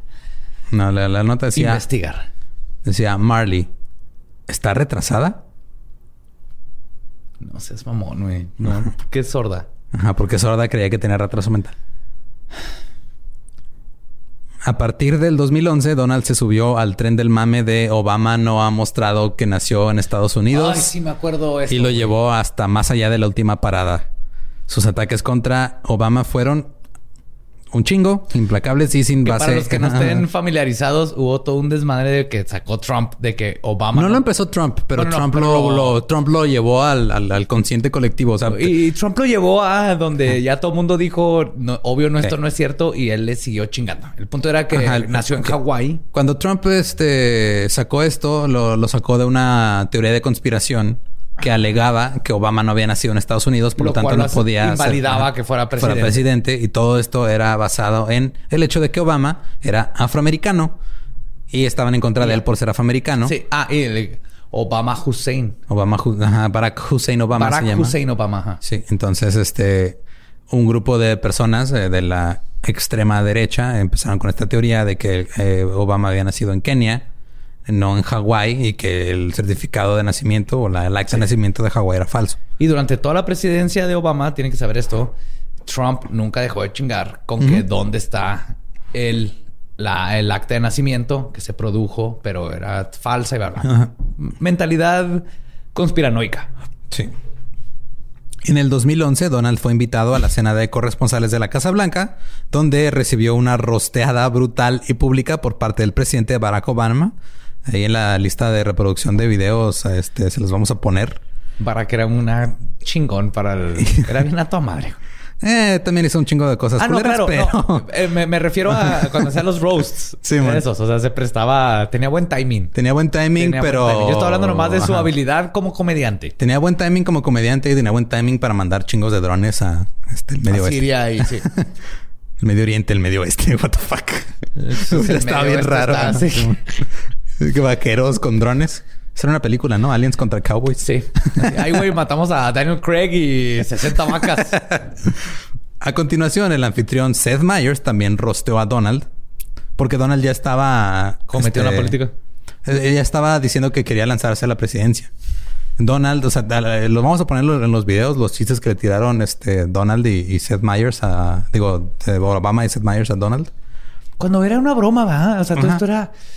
Ay, güey. Es que es como si Eugenio Derbez mañana empieza a decir que se va a ir de... No, no estoy comparando para nada con Trump. Pero me refiero a... Dice que quiere ser presidente y la gente diría... Ah, sí, qué padre. Eugenio Derbez, ¿cómo va a ser presidente? Con Trump empezó así. O sea, Sí, empezó como, mame. ajá. Este güey... De hecho, uno de mis chistes favoritos de Seth Meyers es este cuando dice eh, eh, Trump dice que eh, va a lanzarse a la presidencia como republicano. Yo creí que iba a lanzarse como una broma. Ese es el chiste más fino que le aventaron esa noche, güey. Hermoso. Y, sí, y luego el corte a Trump sentado sin reírse es, está bien cabrón.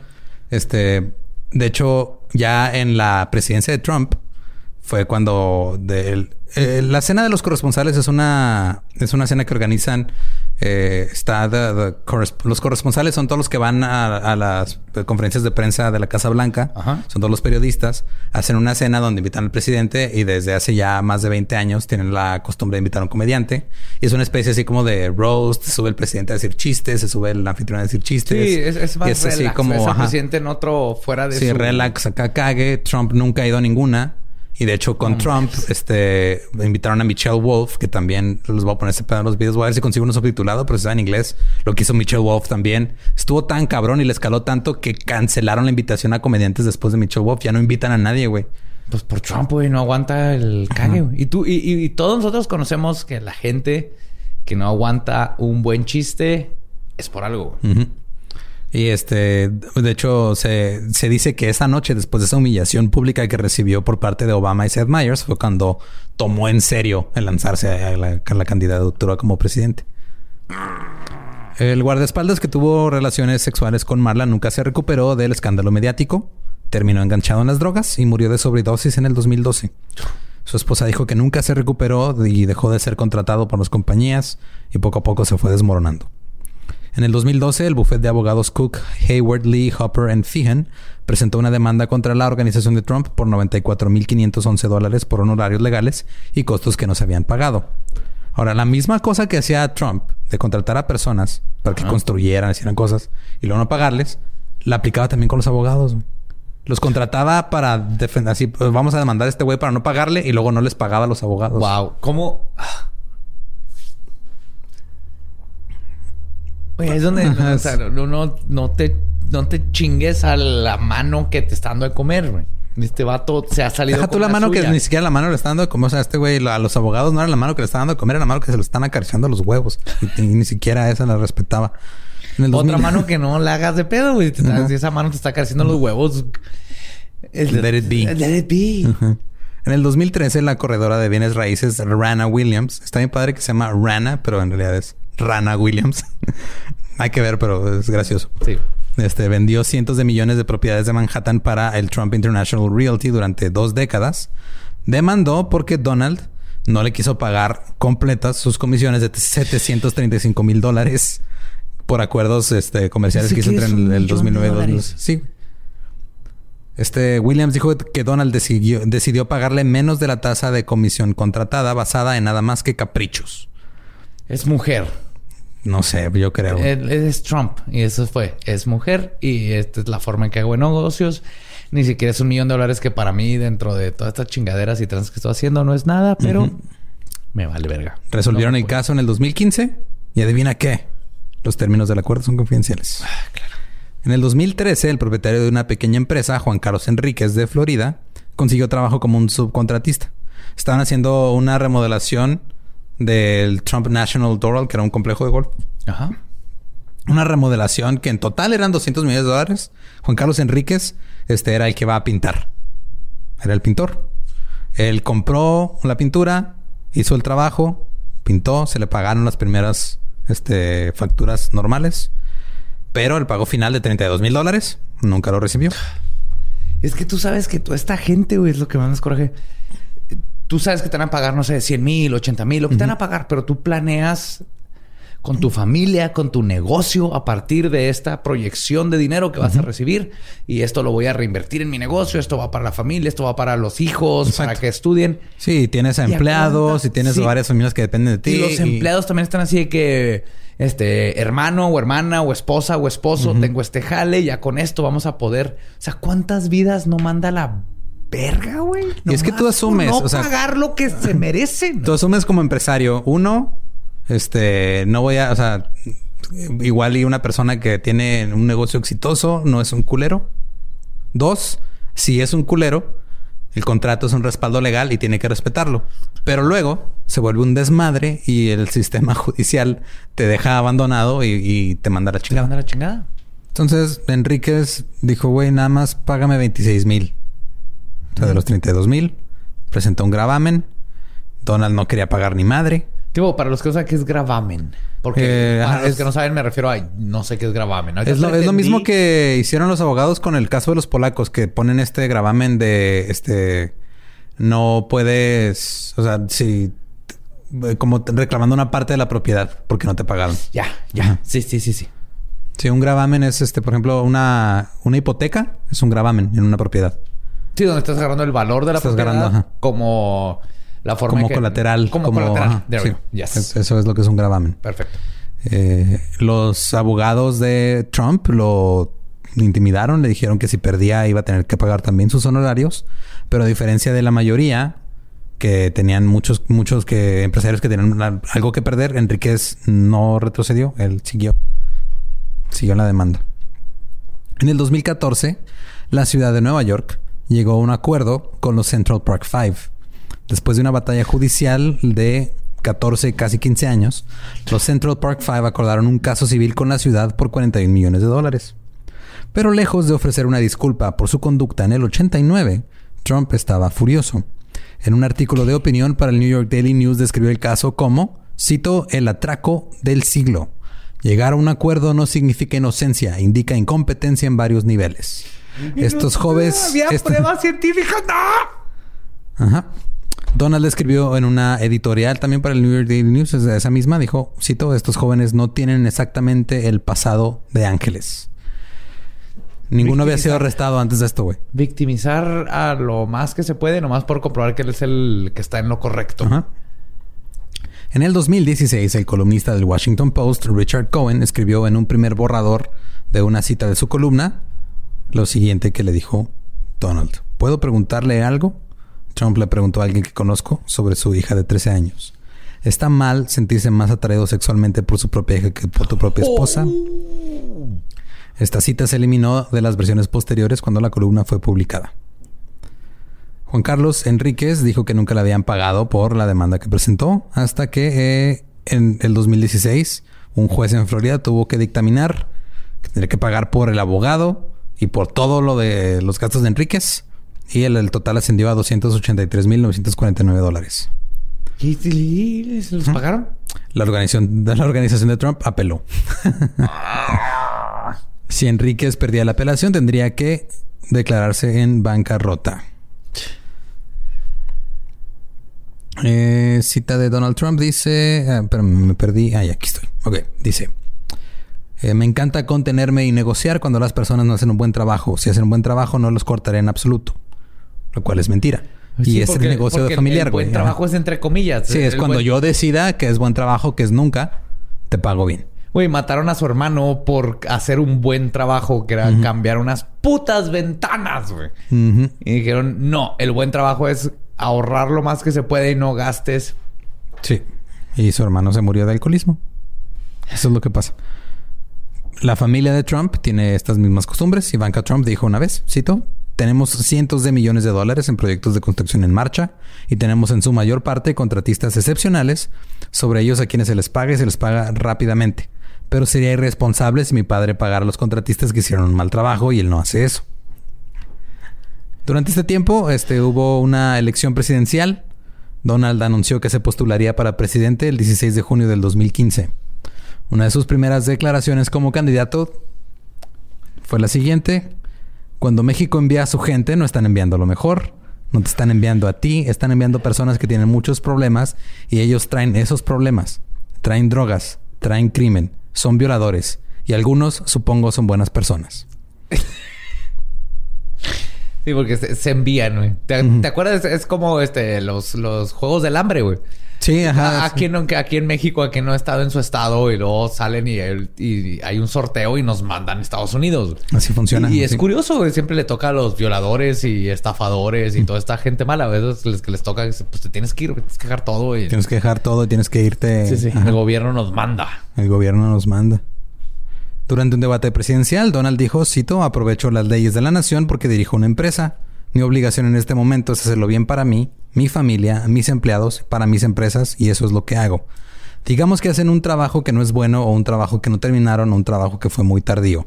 Voy a deducir de su contrato absolutamente. Eso es lo que el país debería de estar haciendo.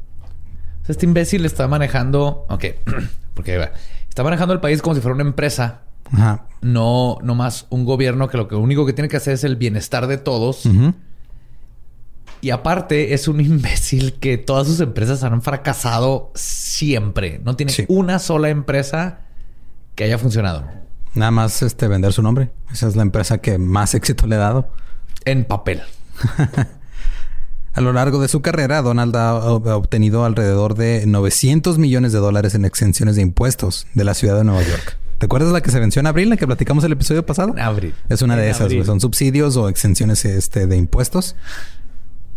Eh, Juan Carlos Enríquez, después de pasar tres años demandando a Trump por pintura que le debía, este, recibió un fallo a favor en contra de este, de, de- en su, o sea, la corte de apelaciones Ajá. fue- dio el fallo en contra de Trump a favor de Enríquez. ¡A huevo! Le pagaron 300 mil dólares y Enríquez votó por Trump.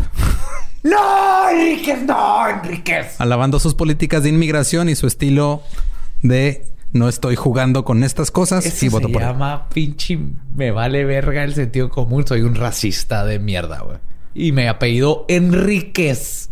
Oye, el racismo no el, el racismo no se fija en apellidos, solo en colores de piel. Hola, se pronuncia Hernández. Enríquez. Soy Enríquez. No, Hernández. en- Enríquez Hernández. No me digas Enrique Hernández. De hecho no sería en- no sería Enríquez, sería Enriquez. Enriquez. Urcaidi. No soy Urquidi, soy Urcaidi. Urquidi. Donald Trump fue elegido presidente el 8 de noviembre del 2016 en Estados Unidos al obtener 304 votos electorales contra 227 de Hillary Clinton. Clinton ganó el voto popular por un margen de 2.8 millones de votos. Eh, para la gente que no tiene idea cómo funciona el sistema electoral de Estados Unidos, no se preocupen, yo tampoco. Eh, Nadie sabe verdaderamente. el voto popular existe, pero no es el que define. Eh, hay este, cada estado tiene como delegados que presentan. Es que intentaron hacer como un balance de que, por ejemplo, eh, si Texas tiene 20 millones de personas y no sé, este Milwaukee o digamos, este Oklahoma tiene 2 millones. Entonces dijeron, pues estos 20 millones, su voto vale más. Entonces les vamos a dar unos Se tratan como de nivelar. Porque es más gente. Tratan de que oh, sí, también, también ahí en, los videos vamos voy a poner este uno de este cómo funciona el colegio electoral para que, lo entiendan. Pero es algo que sí, que sí se debe de cuestionar, porque por ejemplo en México, haciendo cuentas cuando estamos en el, en el late night, si todo el norte se juntara y votara 100% de la gente por un candidato y nada más el Estado de México vota por otro candidato, ganan. Entonces, por ejemplo, todo el norte de México, Baja California Sur, norte, hasta Tamaulipas, incluyendo Durango, nunca pueden ganar a la decisión de todos los demás por la densidad de población. Es lo que intentó hacer el Estados Unidos con, con el colegio electoral. Con el colegio electoral, pero ya está valiendo madre mía, cabrón. Sí. El 20 de enero del 2017, Trump tomó el juramento y fue inaugurado como presidente de los Estados Unidos de América, siendo el primer presidente que nunca ha trabajado en el gobierno o que cuenta con algún rango militar. Al día siguiente. Es que tenía la espuela, güey. Tenía la espuela. no podía tener su espuelón culero en el tobillo y no, no pudo hacer nada. misógino. Al día siguiente, el secretario de prensa de la Casa Blanca, Sean Spicer, declaró que la multitud que vio la inauguración de Trump, cito, fue la audiencia más grande en la historia que acudió a una inauguración, punto, tanto en persona como alrededor del mundo. Se estima que alrededor de 600 mil personas acudieron en persona. Personas en persona, o sea, ahí, mientras los demás vieron en la tele en la inauguración de Obama, en la primera, porque tuvo dos, porque estuvo reelegido. fue, fue reelegido. Acudieron alrededor de 1.8 millones de personas. Al ser cuestionados sobre la discrepancia de estos hechos, la asesora de Trump, Kellyanne Conway, oh, Conway, no me acordé de esa pendeja, dijo que Spicer no había mentido, solo había presentado, cito, alternative facts. Sí, sí. Datos alternativos. Datos alternativos. ¿Yo tengo otros datos? Ella, perdón, ella tiene otros datos. sí. Eduardo, este, ya sé que hablas de. Es que me dices que lo, de los, simios fueron, eh, ya sé, como evolucionando, ¿verdad? Yo, yo mm, pues mira, te, datos tengo alternativos. yo tengo unos datos alternativos. Quise que alguien le tronó los dedos y aparecieron ahí cuatro personas en la Tierra y de ahí venimos los seis, los seis billones de personas que estamos ahorita aquí. Ya somos siete. Ya somos siete. Ya ves, son datos alternativos. Tengo otros datos alternativos. Ok. Eh, ok, este... Esto... Eh, puse esto en específico porque esto es el inicio de la relación tumultuosa que tiene Trump con la prensa este, que acusa a los medios que, que no lo apoyan de ser fake news o noticias falsas. Ajá. Y, y, le da más acceso a los medios que sí lo apoyan. Y por decir lo apoyan o no lo apoyan, no me refiero a que este, estén... Ah, cuando presentas un hecho que no le gusta a Donald Trump, dice que no lo estás apoyando. Ok. O sea, eso me refiero. O sea, no, no es apoyo en general, sino la percepción que tiene Donald Trump. O sea, si, si yo, si tú te orinas en un, en, un baño público, pero en el lavabo. Sí. Y está grabado en video y yo llego y te digo, Badía, te orinaste en el lavabo. Es más ecológico, Eduardo. Gasta menos agua si me meo en el lavabo. Ajá, exacto. Pero en vez de, en vez de decir, en vez de dar una razón, tú dices, no, yo no me meé en el lavabo. Pero hay video y hay evidencia. Entonces, me acusas a mí de ser noticias falsas, güey. soy noticias falsas. Eres la prensa falsa, eres la prensa. Porque estoy sacando a la luz algo que te hace ver mal en, este, ante la gente.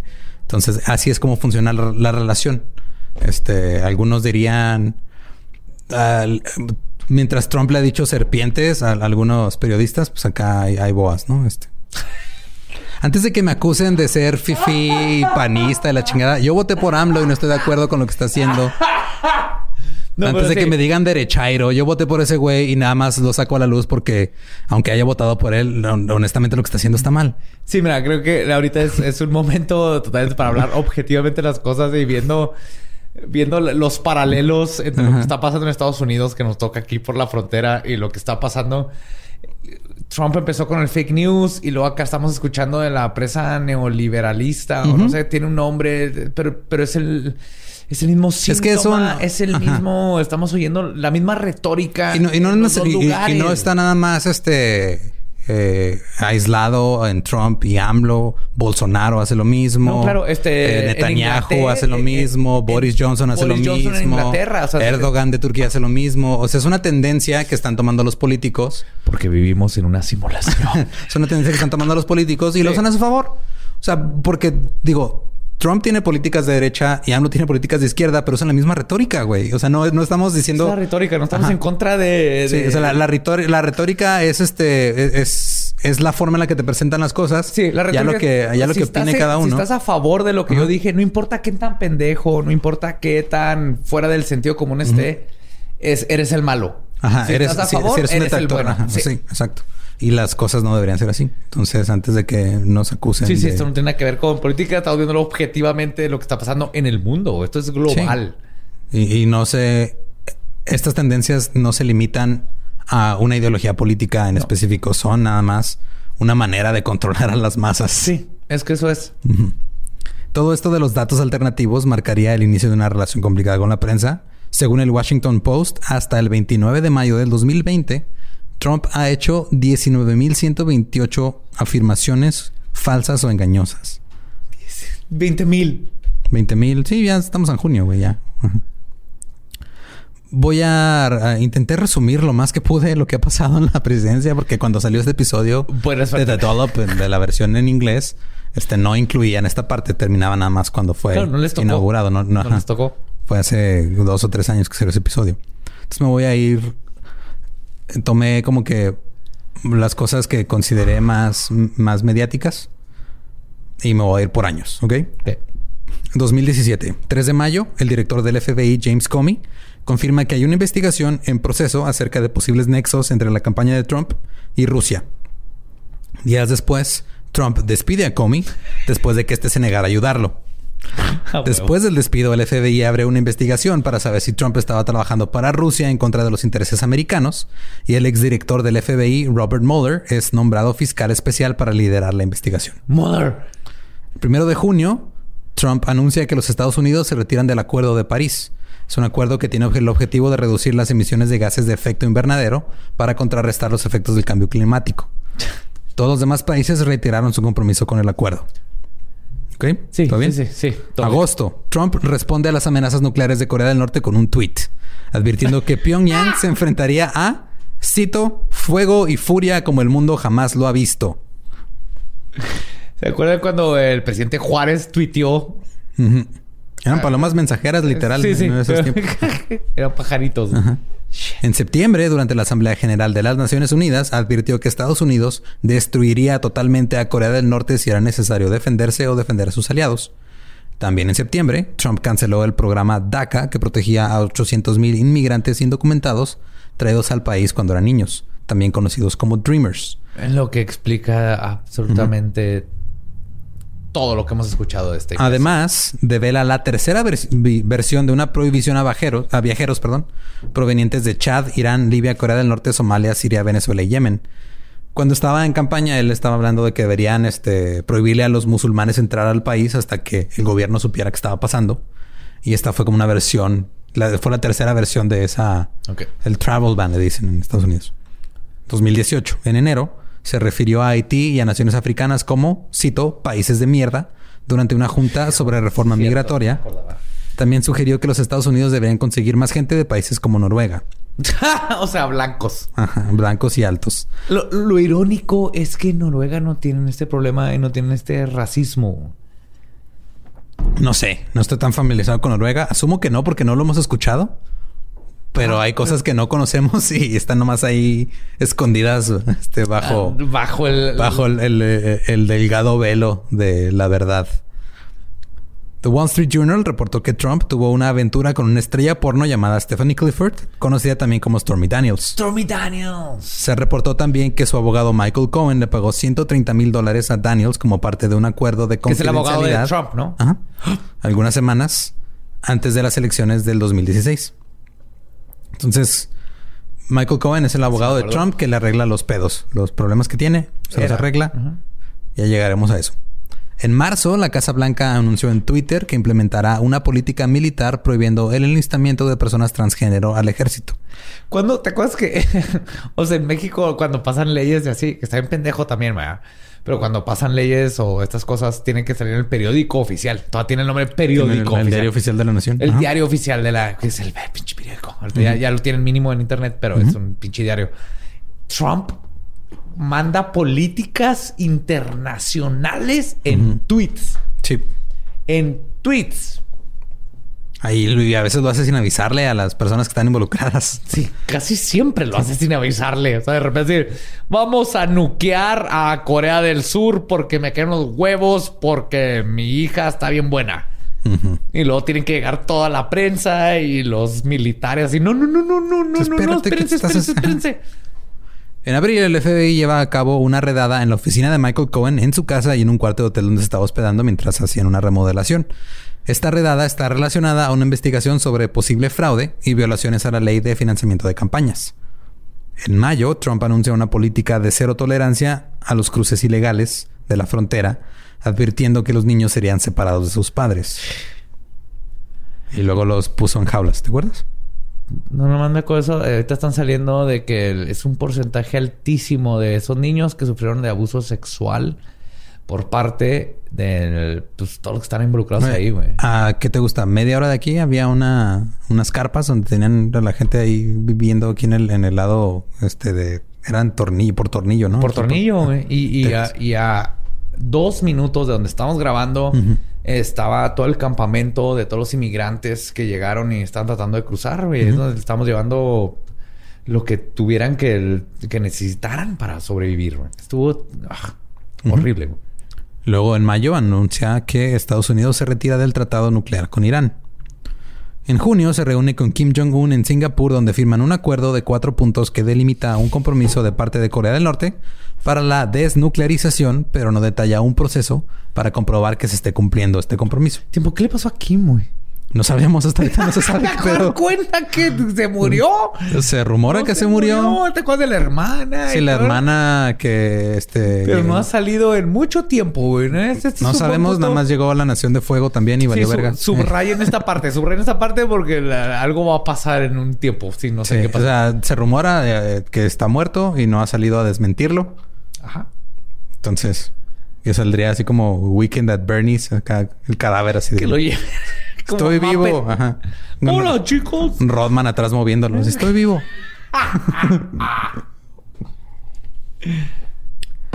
El fiscal general de Nueva York también en junio demanda a la Trump Foundation, a la Fundación de Trump, por violar la ley estatal y federal de caridad. En, en julio se niega a respaldar la evaluación del gobierno que indica que Rusia interfirió a su favor en las elecciones. En agosto, Michael Cohen se declara culpable a ocho cargos federales, incluyendo dos violaciones a la ley de financiamiento de campaña. En la corte declara que se encargó de facilitar pagos para silenciar mujeres, cito, en coordinación y bajo la dirección de un candidato a la oficina federal. Ah, ¿Cuál era, güey? ¿Cuál, sé. cuál- cuál candidato a la oficina presidencial podría estar hablando de este tipo, güey? Bernie Sanders. Eh, Bernie Sanders de seguro, Bernie Sanders de seguro coge un chingo. No, no sabemos si anda Sí, con sí, porn o no. Está bien, cabrón. Bernie, güey, a sus 70 Por eso a sus tantos 70 años parece que tiene 147. Así es, ahí es donde agarrarse. Se- En noviembre publica una declaración apoyando a Arabia Saudita después del asesinato del periodista Jamal Khashoggi, supuestamente autorizada por el príncipe Mohammed bin Salman. En diciembre, la, la Fundación Trump accede a disolverse, permitiendo al fiscal general de Nueva York a revisar a los destinatarios de sus bienes. Trump declara que ISIS ha sido vencido y las trocas, las tropas, trocas, no, las tropas americanas se Las retiran. trocas de las tropas. No Las trocas de la- ah. Nomás, eh, Voy a aplicar un Trump y ello. voy a leer algo mal y voy a hacer como que lo leí bien. Las Ey, trocas son- son- americanas y las tropas, también las tropas. Son las datos tropas y alternativos. Eduardo. Son datos alter- alternativos. Diciembre también comienza el cierre parcial, parcial del gobierno más largo en la historia de los Estados Unidos. 2019.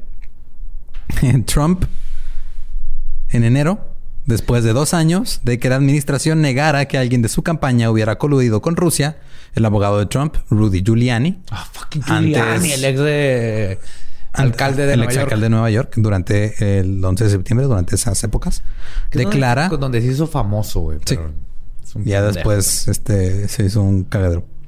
Rudy dijo lo siguiente. Cito. Yo nunca dije que no hubo colusión entre la campaña o gente dentro de la campaña. Yo dije que no hubo colusión con el presidente de Estados Unidos. Ah, bueno. Ese es un buen abogado, güey.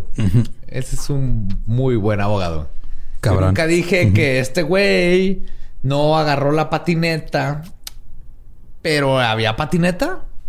No sabemos si había o no había patineta. Ah, luego sigue eh, febrero. Trump declara una emergencia nacional para asignar fondos y construir un muro en la frontera con México. En marzo, el fiscal especial Robert Mueller termina su investigación y se le entrega al fiscal William Barr, quien toma el documento de 448 páginas detallando la evidencia de posible obstrucción de justicia y lo convierte en una carta de cuatro páginas diciendo que no hay suficiente evidencia vinculando la campaña de Trump con Rusia. Nótese aquí la, el- cómo cambian la, la narrativa. Sí. Sí, sí, sí. O sea, eh, eh, la investigación, la, la- historia. la investigación empezó cuando Trump corre a Comey del FBI. Ajá. El hecho de que Trump corra a Comey del FBI abre una investigación sobre obstrucción de justicia. Que eso es lo que está investigando Robert Mueller. Sí, sí. Destapó sí, algunas otras cosas, de... Ok, este güey me está investigando, entonces lo voy a quitar para que no siga investigando. Básicamente es el crimen que están investigando. ¿no? Sí. Y este güey, William Barr, que después de que Trump se había deshecho de los fiscales anteriores, hizo un cagadero, este, para poner a Barr, que es un güey que nada más hace lo que él le dice. Barr dice, ah, no, es que no encontraron interferencia con Rusia. Pues no, están buscando obstrucción de justicia. No interferencia con Rusia. Ajá. Que sí está relacionada a la investigación Que, con Rusia. que- pero, que en el reporte en de fin. 400 páginas sí viene. Sí. Y, y algo que yo me acuerdo que Mueller dijo fue... Sí hubo interferencia con Rusia y todas esas cosas, pero es algo que el FBI, Ujú. la federación, no puede este, seguir ese caso. Esto no es algo que le... Que, que- que le... ¿Cómo se llama? Que caiga dentro de la jurisdicción del FBI. Entonces, no sí, tiene que, tiene caer en el Congreso. En el Congreso. Que ya llegaremos a eso. Ahí está. En junio, Trump dice que está abierto a recibir información sobre sus rivales políticos de gobiernos foráneos y que no le besaría al FBI. No me acordaba. Y anuncia el lanzamiento formal de su campaña de reelección. En julio, a través de Twitter, les dice a las representantes de la, del Senado. de la- el Senado de Estados Unidos se divide en eh, los La senadores casa- y los representantes, Ajá. que son como los diputados. ¿no? Sí. Entonces les dice a Alexandra Ocasio Cortés, a Rashida Tlaib y a Ayanna Presley y a Ilhan Omar que se regresen a sus países de origen. Que por si no sabían ni por nomás sacar la lógica de este pinche racista, son de minoría. Todos ellas. Sí, Y- las primeras tres nacieron en Estados Unidos, mientras que Omar nació en Somalia. Emigró a Estados Unidos y obtuvo su ciudadanía. Sí, pero emigró así cuando era un niño. Era una niña, que- ajá. ajá. Niña, perdón. Pero desde chiquititita. Sí. La Casa de Representantes vota 240 a 187 para condenar las declaraciones racistas de Trump. También en julio, Trump habla por teléfono con el presidente de Ucrania, Volodymyr Zelensky, para pedirle un favor. El favor involucra, este...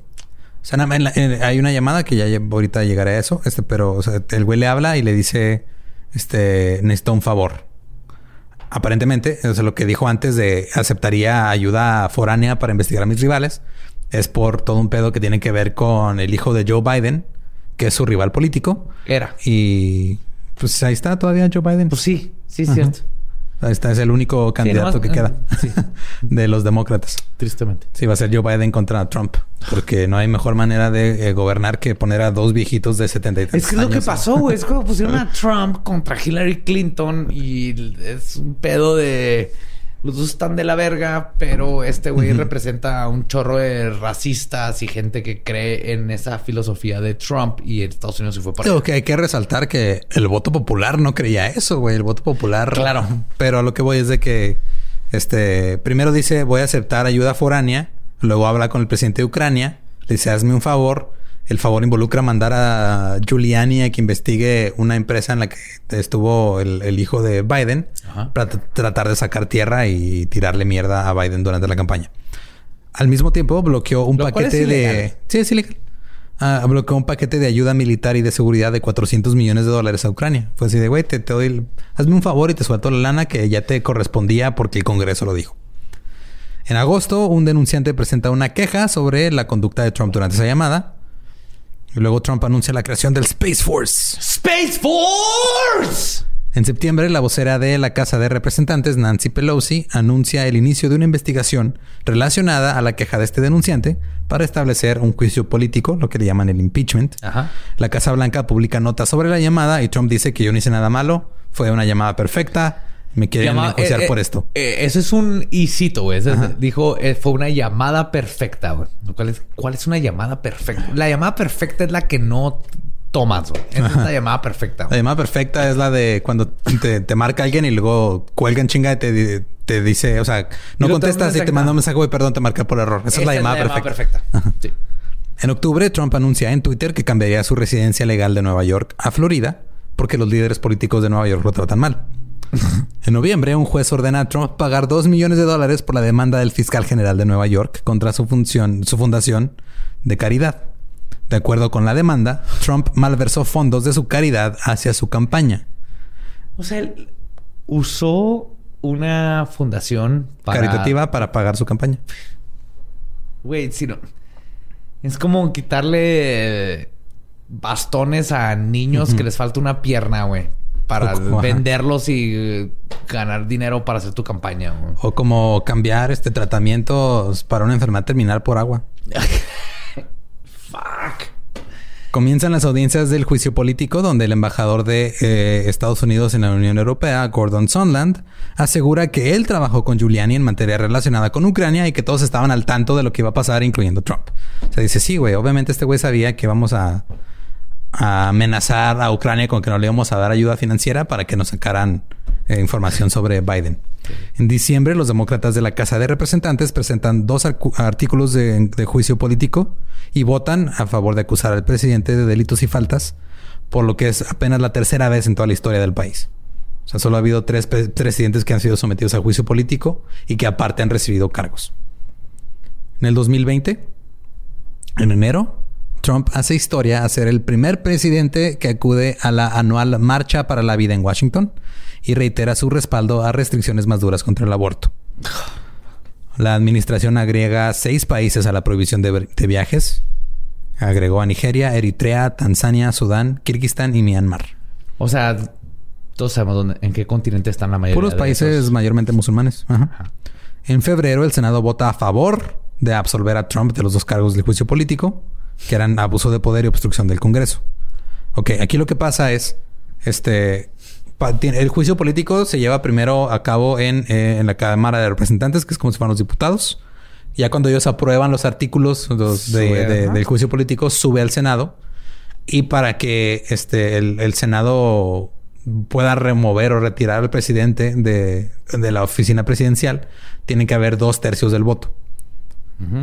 Obviamente no hay dos tercios del voto porque todo esto fue partidista. Entonces todos los del Partido Republicano, a excepción de Mitt Romney, eh, votaron eh, a favor de que fuera absuelto Trump.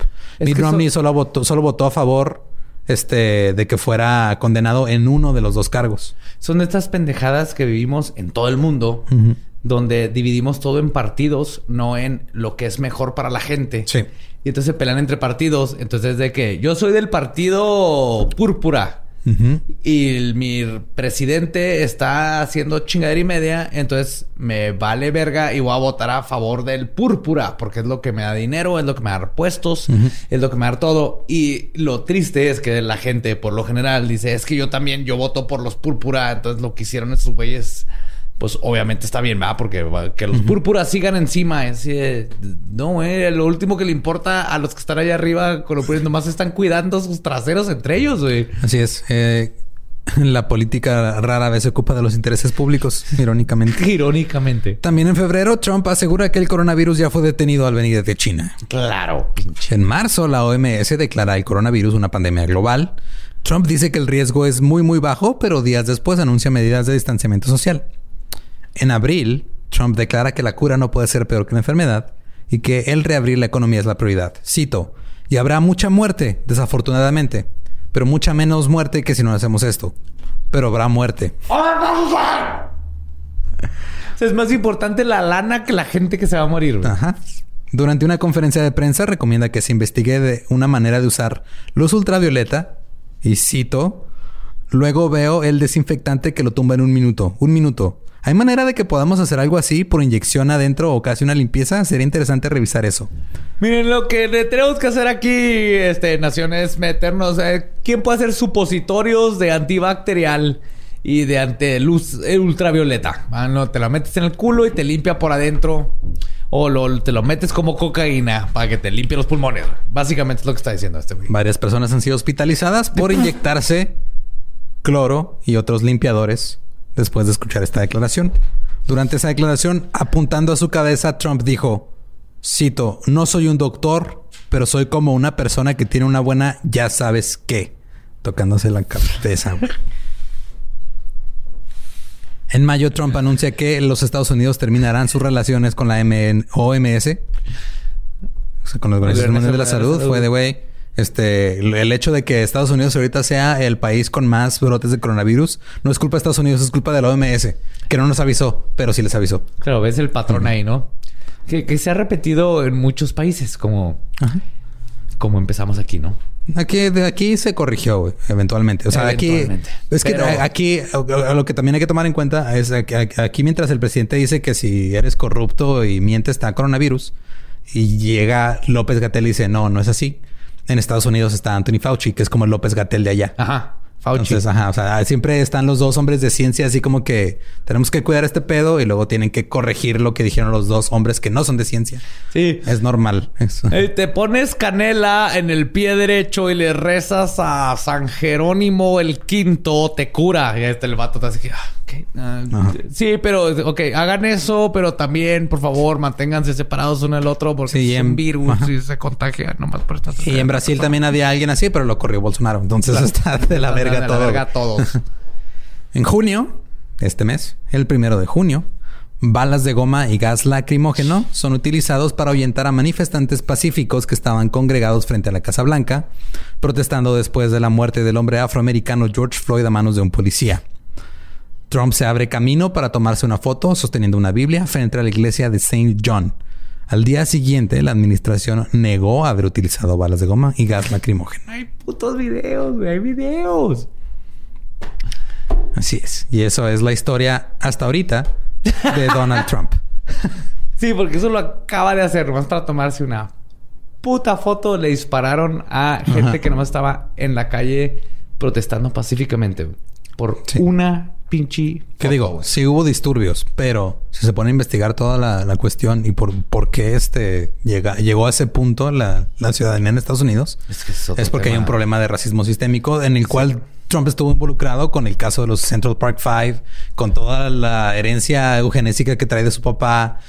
Claro, el papá de Trump tiene una canción de protesta de Woody Guthrie en su contra por racista. O sea, Son estas cosas. Y, y también, o sea, juz- eh, juzgan todo el movimiento por eh, una que otra lugares que quemaron, eh, los targets. Y, ah, esta gente.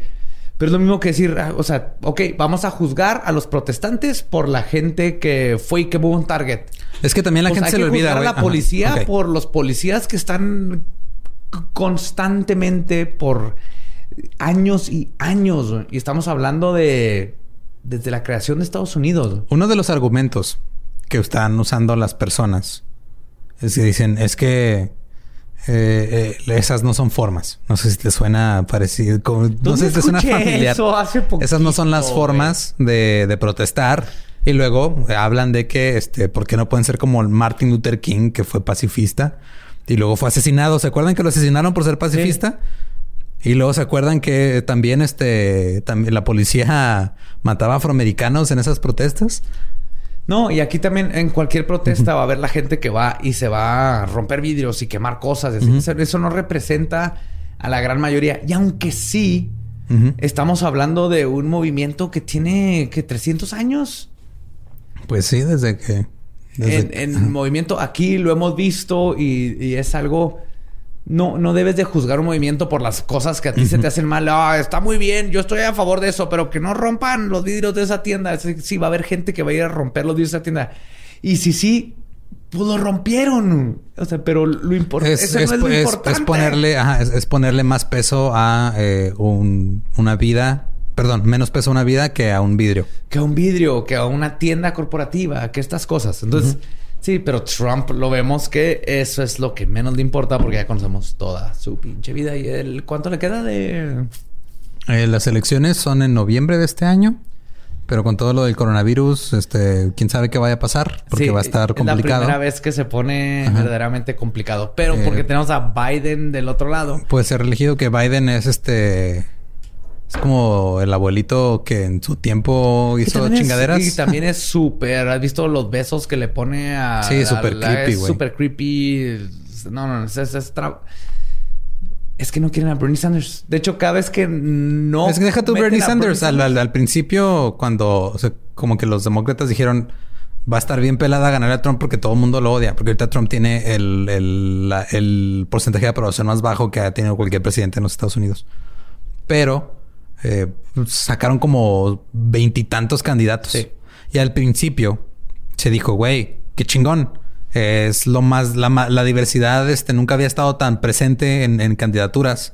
Porque había, este, varias mujeres, había latinos, había gente, este, estaba Cory Booker, un senador afroamericano, estaba, este, Elizabeth Warren, estaban varias mujeres, estaba, había un chingo de diversidad.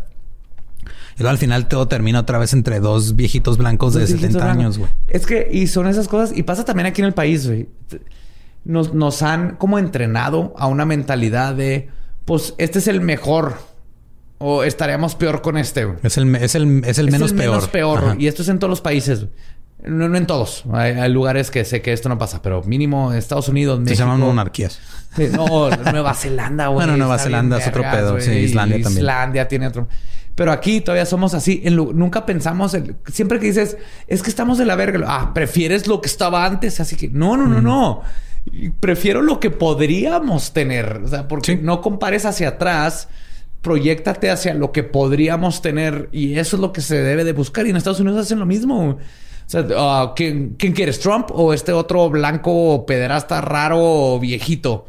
Que, güey, neta, eso es lo, esas son las únicas dos personas en, estos países con millones de personas. Esas son las únicas dos personas calificadas para gobernar. Igual en México, ¿no? Es de, ah, pues, ¿quieres este? No. Ah, entonces quieres el de allá, ¿verdad? No, güey, quiero a alguien compatible a todo lo que está sucediendo. Hay que ver hacia enfrente, hay que ver, es, es como tu pizarrón de sueños, así, Quiero que nos gobierne alguien que piense esto y esto y esto y esto y esto y esto, esto y que esté ah, de acorde y con la, a, donde va el mundo, deja todo el país, el mundo como sociedad y civilización y vámonos para allá, güey. Hay que pensar para enfrente, güey. Pero eso chairo, güey, te pasas de ver. a lo que voy, digo, a lo que voy con este episodio o en estos dos episodios, eh, analizando la vida de, porque eh, sobre todo en México, en Estados Unidos sí es más mediático Trump. En México muchos se enteraron de que Trump existía por la primera declaración que hizo de en México, este, nos manda puros violadores para acá para Estados Unidos. Y nosotros nos afecta aquí todos los días porque estamos, en, la, frontera. Pero este, mucha gente no conoce todo su pasado. Entonces este episodio ya los hace ver que eh, igual no, o sea, no, no, es, no es un pedo tanto de partidos políticos, es un pedo de buenas personas. Este güey era una mierda de persona y si hubiera este, alineado con los demócratas, igual los demócratas lo hubieran agarrado porque dicen igual a lo mejor pega y con gana. Eso ganamos. Es que ese es el punto. No se trata de partidos, se trata de seres humanos, sociedad. Todos queremos estar a gusto y hacer lo que nos gusta hacer. Y los que nos, los que están ahí arriba siempre son lo mismo y lo mismo y lo mismo, nomás se dan vuelta. Y es como otra especie de ser humano sociópata que nomás lo que quiere es el poder y lo último que le importa es la gente. Entonces es dejar de romper con ese ciclo y empezar a darnos cuenta de que, ah, sí, es cierto, güey. Ese güey es igual que el de atrás y el de atrás y el de atrás y el de atrás. Y con Trump, ahorita que la gente que el, no está en Estados Unidos y los que nos están escuchando en Estados Unidos, uno es, si estás en Estados Unidos, estás escuchando esto, tómalo muy en cuenta. Y dos, los que no están en Estados Unidos es, esto nos afecta a todos, porque ya el, mundo es uno solo y afecta desde inmigración hasta este, detalles donde ni tenemos idea dónde pueden llegar estas cosas. Este, esta, esta simulación en la que estamos viviendo. Se llama realidad. Este, Eh, pero en fin. Eh, creo que, o sea, te he estado viendo conforme ha avanzado tanto el episodio pasado como esto. Creo que se ha envejecido como 12 años sentado ahí, güey. ya traes, o sea, llegaste así bien fresco y te das las ojeras acá abajo, güey, acá en ya el cachete. tengo artritis, güey. Así, oh, me da artritis y tal vez Alzheimer's, güey. eh, gracias por aguantar este eh, este desmadre llamado la presidencia de Trump. Perdón, estos dos episodios de algo que presuntamente ha pasado hasta ahorita. Sí, entonces presuntamente. Y pues muchas gracias por escucharnos. Este, recuerden que nos pueden seguir en todos lados como arroba el doyop con doble L.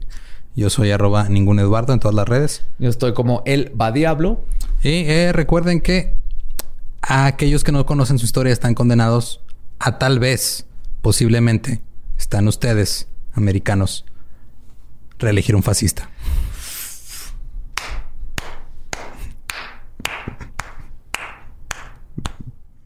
¿Estás listo para convertir tus mejores ideas en un negocio en línea exitoso? Te presentamos Shopify. Tal vez no lo sabías, pero nuestro podcast More Than Mamis es un negocio y lo empezamos por supuesto para desahogarnos y hablar sobre la maternidad, no para convertirnos en expertas de ventas y del e-commerce. Así que sí, necesitábamos ayuda para vender nuestro merch y poner en marcha nuestra tienda. ¿Y cómo suena con Shopify? Llegó otra venta. Shopify es la plataforma de comercio que está revolucionando millones de negocios en todo el mundo. Ya seas un emprendedor desde tu casa o desde donde sea, Shopify es la única herramienta que necesitas para iniciar, administrar y hacer crecer tu negocio sin dificultades. Con Shopify puedo gestionar pedidos, envíos y pagos desde cualquier lugar, brindándote toda la información y estadísticas de tus ventas al detalle. Regístrate para un periodo de prueba con tan solo un dólar al mes en shopify.com barra sonoro, todo en minúsculas Ve a shopify.com barra sonoro para llevar tu negocio al siguiente nivel. Shopify.com barra sonoro. ¿Estás listo para convertir tus mejores ideas en un negocio en línea exitoso? Te presentamos Shopify. Tal vez no lo sabías, pero nuestro podcast More Than Mamis es un negocio y lo empezamos por supuesto para desahogarnos y hablar sobre la maternidad, no para convertirnos en expertas de ventas y del e-commerce. Así que sí, necesitábamos ayuda para vender nuestro merch y poner en marcha nuestra tienda. ¿Y cómo suena con Shopify?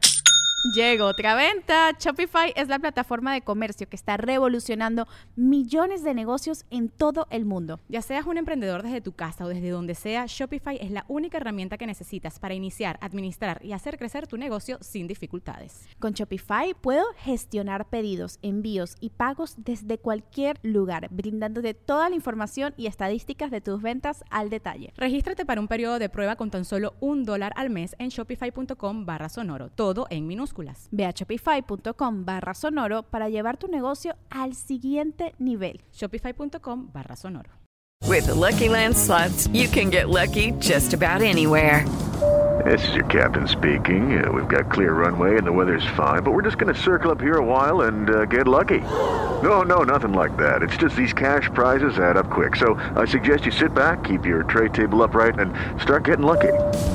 Play for free at LuckyLandSlots.com. Are you feeling lucky? No purchase necessary. Void where prohibited by law. 18 plus terms and conditions apply. See website for details.